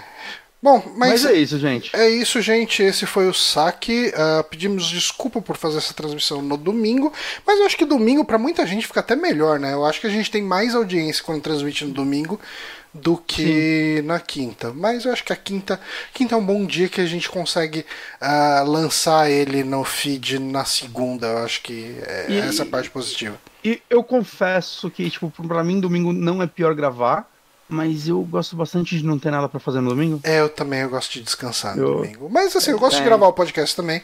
Então não Gosto, é um gosto. sacrifício. Mas domingo à noite e tal é bom não fazer nada, assim, é bem gostosinho. É sempre bom. É, é só pra avisar, o MOS no, no, no PC exige o VR também. É, Eu imaginei, porque é um jogo que, tipo. É, Eu acho que é ele não feito pensando no VR, né? É, eles vão ter que mudar toda a câmera do jogo, readaptar e tal. Acho que não, não seria interessante. Espero que esse estúdio trabalhe mais jogos, assim, né? Porque. Né, por, por enquanto ele só tem o MOS e eu não sei o que tá trabalhando, embora a DLC de MOS saiu esse ano, então eles estão nativos ainda. Hum. Né, mas eu, eu espero que ver mais coisas desse estúdio, porque é um jogo, sei lá, muito bonito, assim, muito gostoso de se jogar. Uhum. Bom, mas com isso a gente encerra esse programa. Obrigado pessoal que acompanhou aí online, pessoal que deu várias ajudas aí, o Ian Kill, o Carlos Curono, o Peter PPL que está sempre acompanhando aí, ajudando, o Grande Lip deu vários helps aí durante a transmissão. Obrigado, galera. A gente vai ficar por aqui e até a, a semana que vem, não, até essa semana, na quinta-feira, se tudo der certo. Então, falou! Parou!